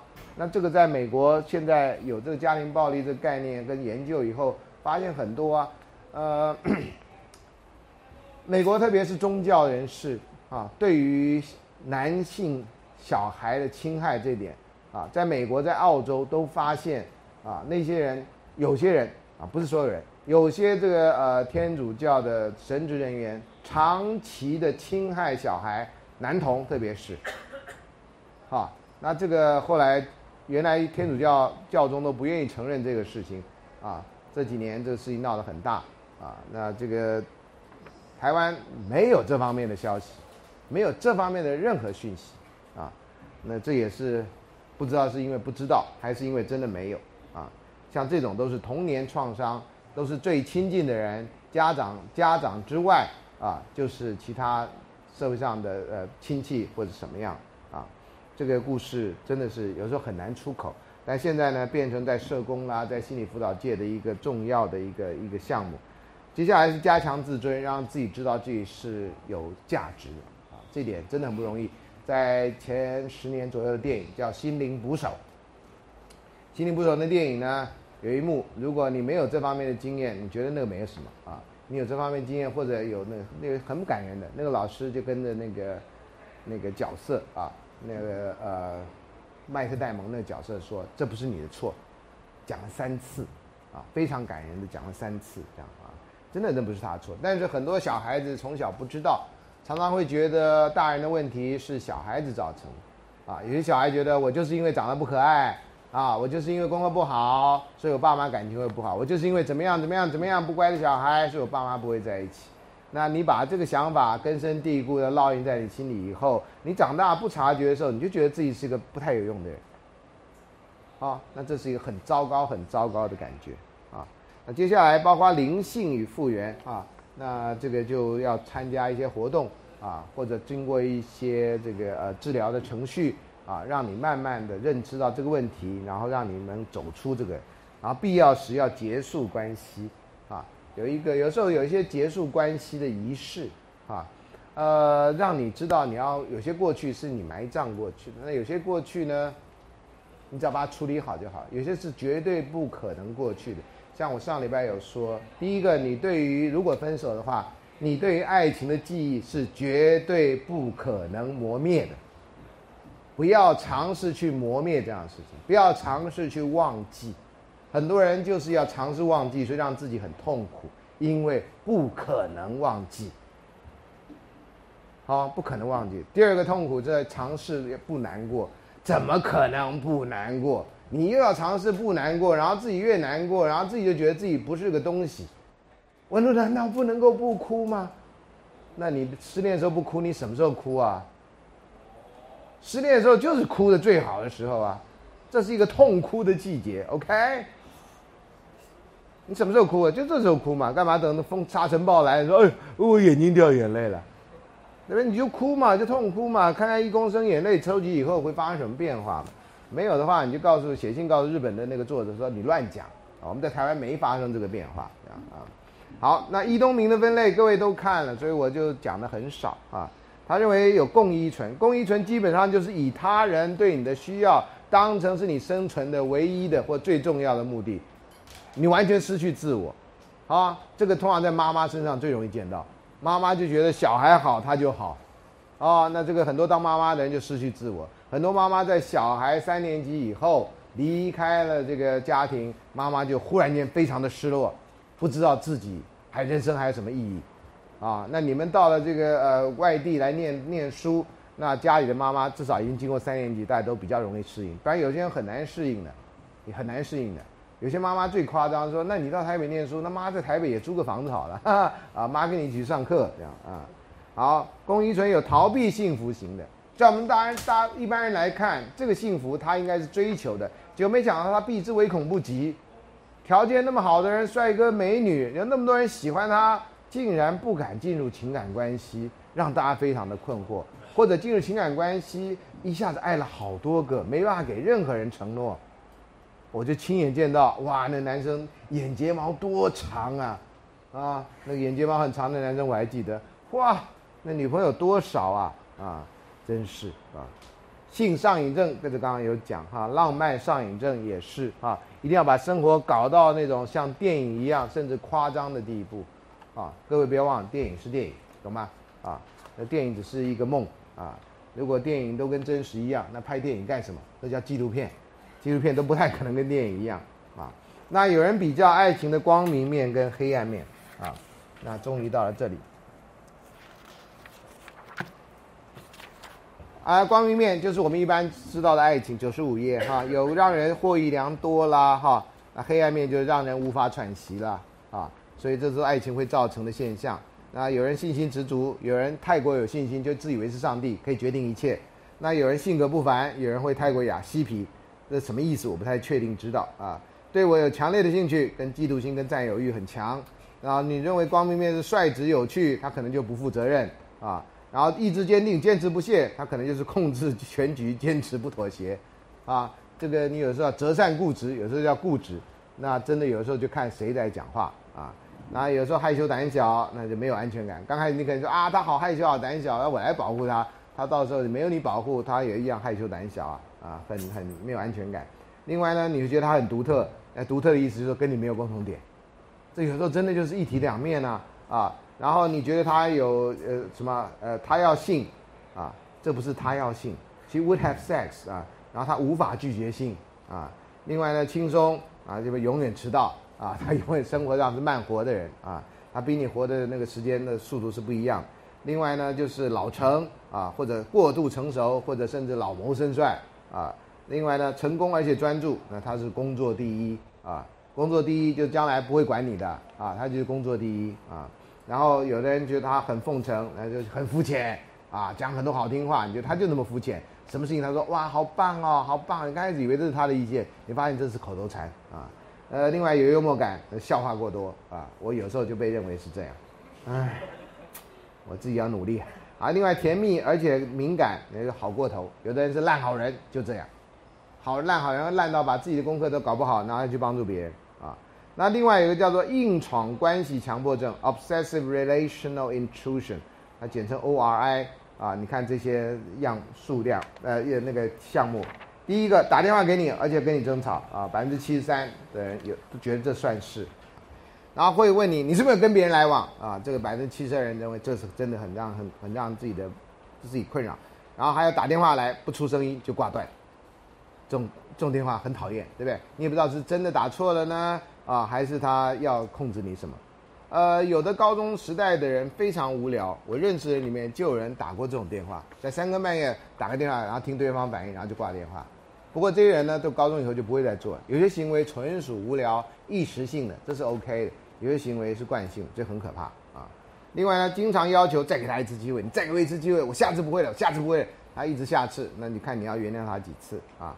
还有呢，让人家很 spooky 的，远处观察你或凝视你这样，你出去他站在远远地方这样，你干嘛呢？懂吗？所以你不要让他讨厌呐，哈，你是特务嘛，你又不是特务，干什么呢？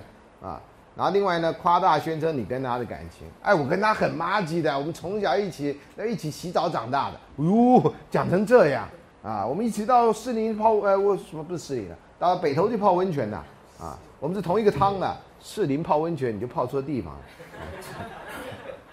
好，另外呢，拒绝接受他不受欢迎的暗示啊，呃，八卦或夸大你跟别人的感情关系。哎呀，他是个烂人啊，你不知道他很容易的啊，我就常常看到他跟谁到那旅馆去啊，这样啊，就散播人家谣言啊，然后透过彼此认识人来调查你啊，好好好，这我们在国中都做过啊啊，所以以前我们国中的资讯呢很少嘛，对，没有网络啊，没有 Facebook 这种，你要知道你喜欢的人怎么办？很简单呐。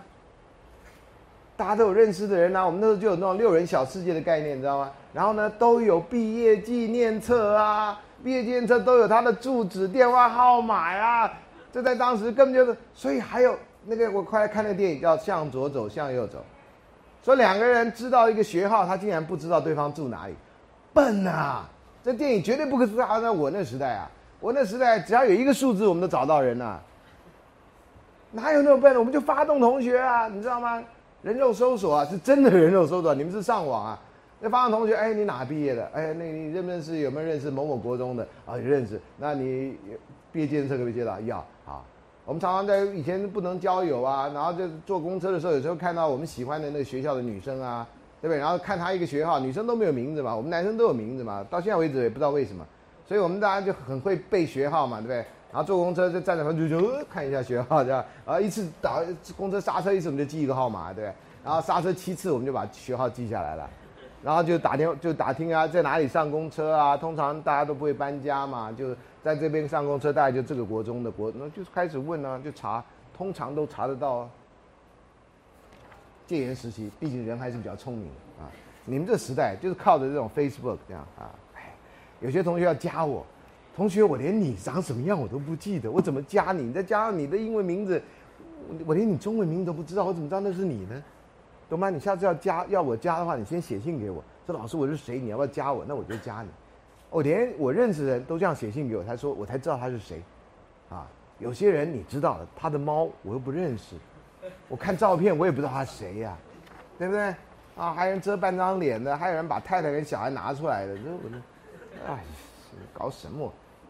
好了，所以这些这一些我就不不继续念。它你看，它总共大概有到九十八页哈，呃，还包括最后一项啊，这这让人讨厌的，甚至犯法的，就是你看倒数第二，上自闯上擅自闯入你家或公寓。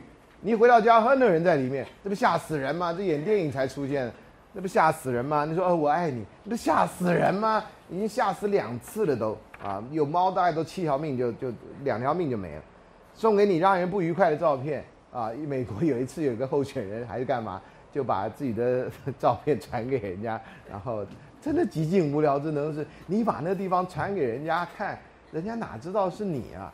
你好歹头跟那地方一起凑着，人家就知道那两个是同一个人。如果你有这种本事的话，真是无聊透顶啊！好了，那这个呃，这是九十八页的地方，九十九页这里哈，偏差行为的人，他有实质意义跟象征意义。实质意义就是他他是伤害了别人啊，甚至也伤害到自己或者别人的亲属啊。其实很有的时候也伤害到自己了。啊，你让自己做了这样的事情，如果犯了法律，你还抓去关的啊。第二，象征意义是没有其他求证。你觉得我除了做这件事情之外，我不知道我还能做什么？有的就是靠着义气的冲动，有的真的就是志穷了，at your wits end，你已经不知道怎么办。那你觉得这样才是能够表发现你的愤怒，或者你觉得是表现你的爱，这都是很麻烦的事。第三，第二个部分是追求另外公平世界可能，啊。这句“这个世界的本质不适合我们”，哎，这是让我一直很心痛的一件事情。我刚回来教书不久，有两个北一女女生，在一个礼拜六的下午，那时候还要周休一日半，那两个女生呢，就像在最后的电话是在光华商场旧光华商场，还有那个那个呃路桥的时候，他们两个打个电话给家人，然后就从此就失去了音讯。第二天在。往宜兰的那个火车的某一站里面啊，我现在不太确定是哪一站的一个一个旅馆，他们两个烧炭自杀。这两个女生呢，烧炭自杀，留下了一个遗书，就写了这句话：这个世界的本质不适合我们。啊，事后好多人讨论到底怎么一回事，说啊，他们看尼采、叔本华，所以介入这个，所以变成悲观主义啊。有人说：“哎呀，这两人根本就同性恋呢！啊，这那的，什么样的话都有啊。这个世界的本质不适合我们，啊，不知道什么意思，这两人就死了。那时候我非常非常的难过啊。我那个两个人我完全不认识，但是我觉得一个世界既然让人没有可以容身之处，这个世界显然是有问题啊。但是有人真的是这样想，就很难过啊。第三个是报复啦，哈，你这样子欺欺骗我。”甩掉我，我给你好看啊！这已经离爱情相当遥远啊，愧疚啦啊，或者错误的爱情意识形态。那偏差行为的社会反应呢？通常责怪加害人，就告诉你嘛，不要跟人家谈恋爱嘛，谈恋爱你看后果就是这样嘛。啊，呃，责责怪加害人的少，责怪受害人的多，很奇怪这个社会啊。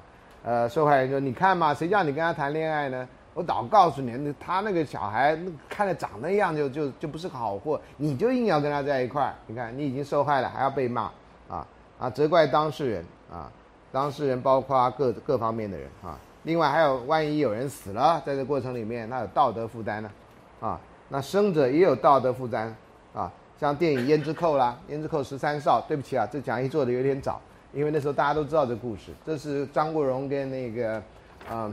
梅艳芳所主演的电影，就是两个人相约去自杀啊，然后最后那女的死死成了，男的没死，所以那梅艳芳那个女鬼呢，就做就来自阳间来找这个十三少，说你为什么当初没去？这电影就在演这个过程。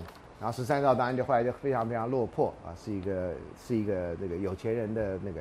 那这故事其实还蛮美的，这样啊，其实蛮美凄美的故事，这样有点像以前的《聊斋志异》这样的故事。那生者道德负债，这生者一直觉得自己对不起死者，可又没有勇气去死，所以就这样非常非常卑微的就这样活下来，乱七八糟就活下来。就找到他的时候，那个面目都不是很清楚，这样。不是说就照的人就不把特别把他照得很清。张国荣很帅的，各位知道吗？而且张国荣跟我同岁，各位知道吗？他有一年四月一号跳楼，愚人节那天，然后电报纸就登出来，那我也是很难过的地方，然后就说他几岁，我想啊，跟我同一天，不是同一天，同一个岁数，我想，你长这样，该跳的是我呗，怎么是你跳呢？我我很严肃的在思考这个问题哈，不不然每次为什么说出来大家都笑哈？我真的很严肃的，我觉得该你该我跳，不是该你跳啊？不知道啊，当然我不会跳，我有惧高症的啊，这这是这是我绝对不会跳的原因啊。啊，旁观者的道德凝视啊，你做了一件什么事情，旁边人会这样说三说三道四啊，尤其这个时代，对不对？乡民每个人都有他的正义啊。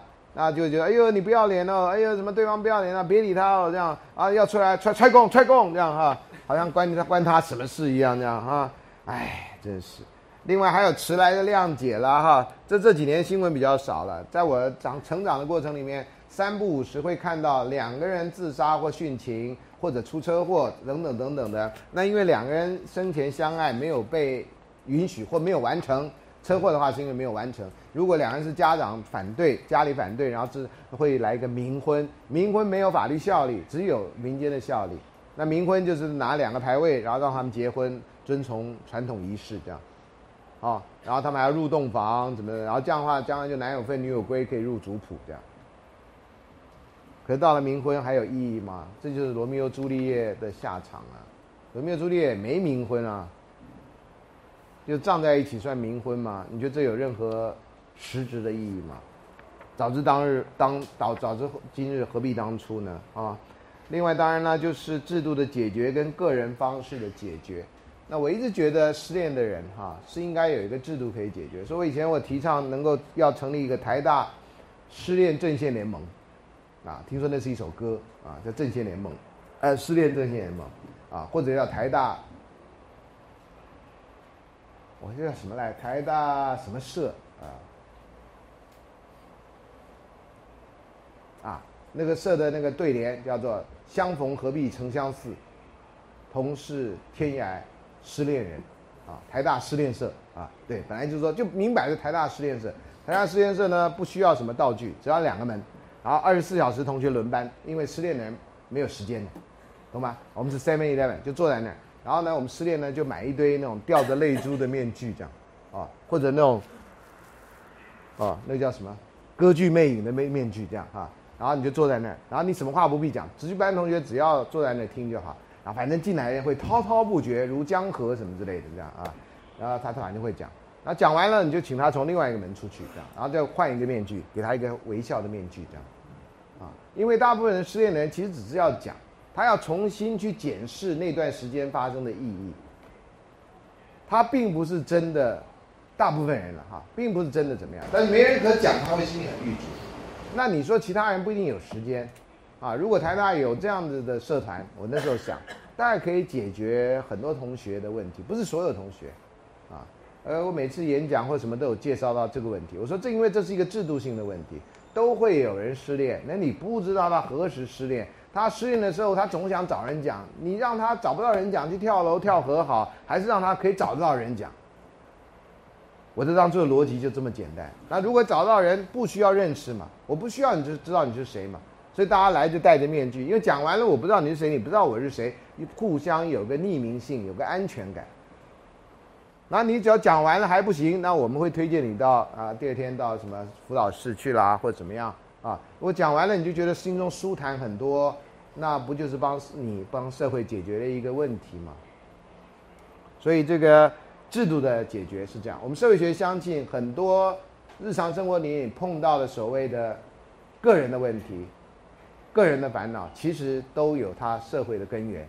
如果我们能从社会根源上加以解决，也许就不会有这样的事情，啊，所以或者这样事情就会获得改善。好，那大概就是这样。最后呢，就是偏差行为有几个出路啦。你要认识爱情有很多的面相啊，至少黑暗面、光明面。第二个呢，你要认清责责任归属啦，啊，大部分人都把责任归到别人身上，我觉得这是不恰当。第三个，你绝对要有改善的意愿，这样子你的生活才会比较不一样，不然你走不出来的。第四个，你可能要体谅的人际关系，好，你不要一直卡着别人对不起你这件事情，啊，然后善意的环境跟社会制度也是很重要的。你不要像我以前一样失恋，男生就哭，你没出息啊你，然后已经失恋很苦了，还被骂没出息，那你倒敢去跟那谁讲？谁也不敢讲啊，所以你窝到哪里去？窝到哪都不是啊，因为没有人同情你这样的人，觉得你是 loser，那你自己也觉得你是 loser，那你到哪去呢？了解吗？那种走投无路的那种感觉啊，是非常差的啊，所以我才会有那样的想法。另外呢，就是治疗了哈，治疗就是一些医疗的或者是心理辅导的行为啊。还有呢，你可以靠着阅读啊，阅读相关的书籍，上网啦，相关的网站，那跟人家有同样事情，阅读、看电影都一样的效果，有的时候会让你觉得好一点啊。然后当然最重要的就是你要去思考、去反省，尤其你上了课学那么多东西。你跟一般的人不一样，或者看电视的人学了那么多东西啊，看到这门课，你应该有机会多去思考多面向的事情，不要把一个失恋就当成是一个报复的行为，啊，那样子我觉得你们上这堂课或者听这堂课就没有任何意义。知识是要让人的生活变得更好，跟爱情一样，让你的生活变得更好，让你自己变成更好的人，啊，这点你一定要常常了然于心，这样啊。那今天就上到这里。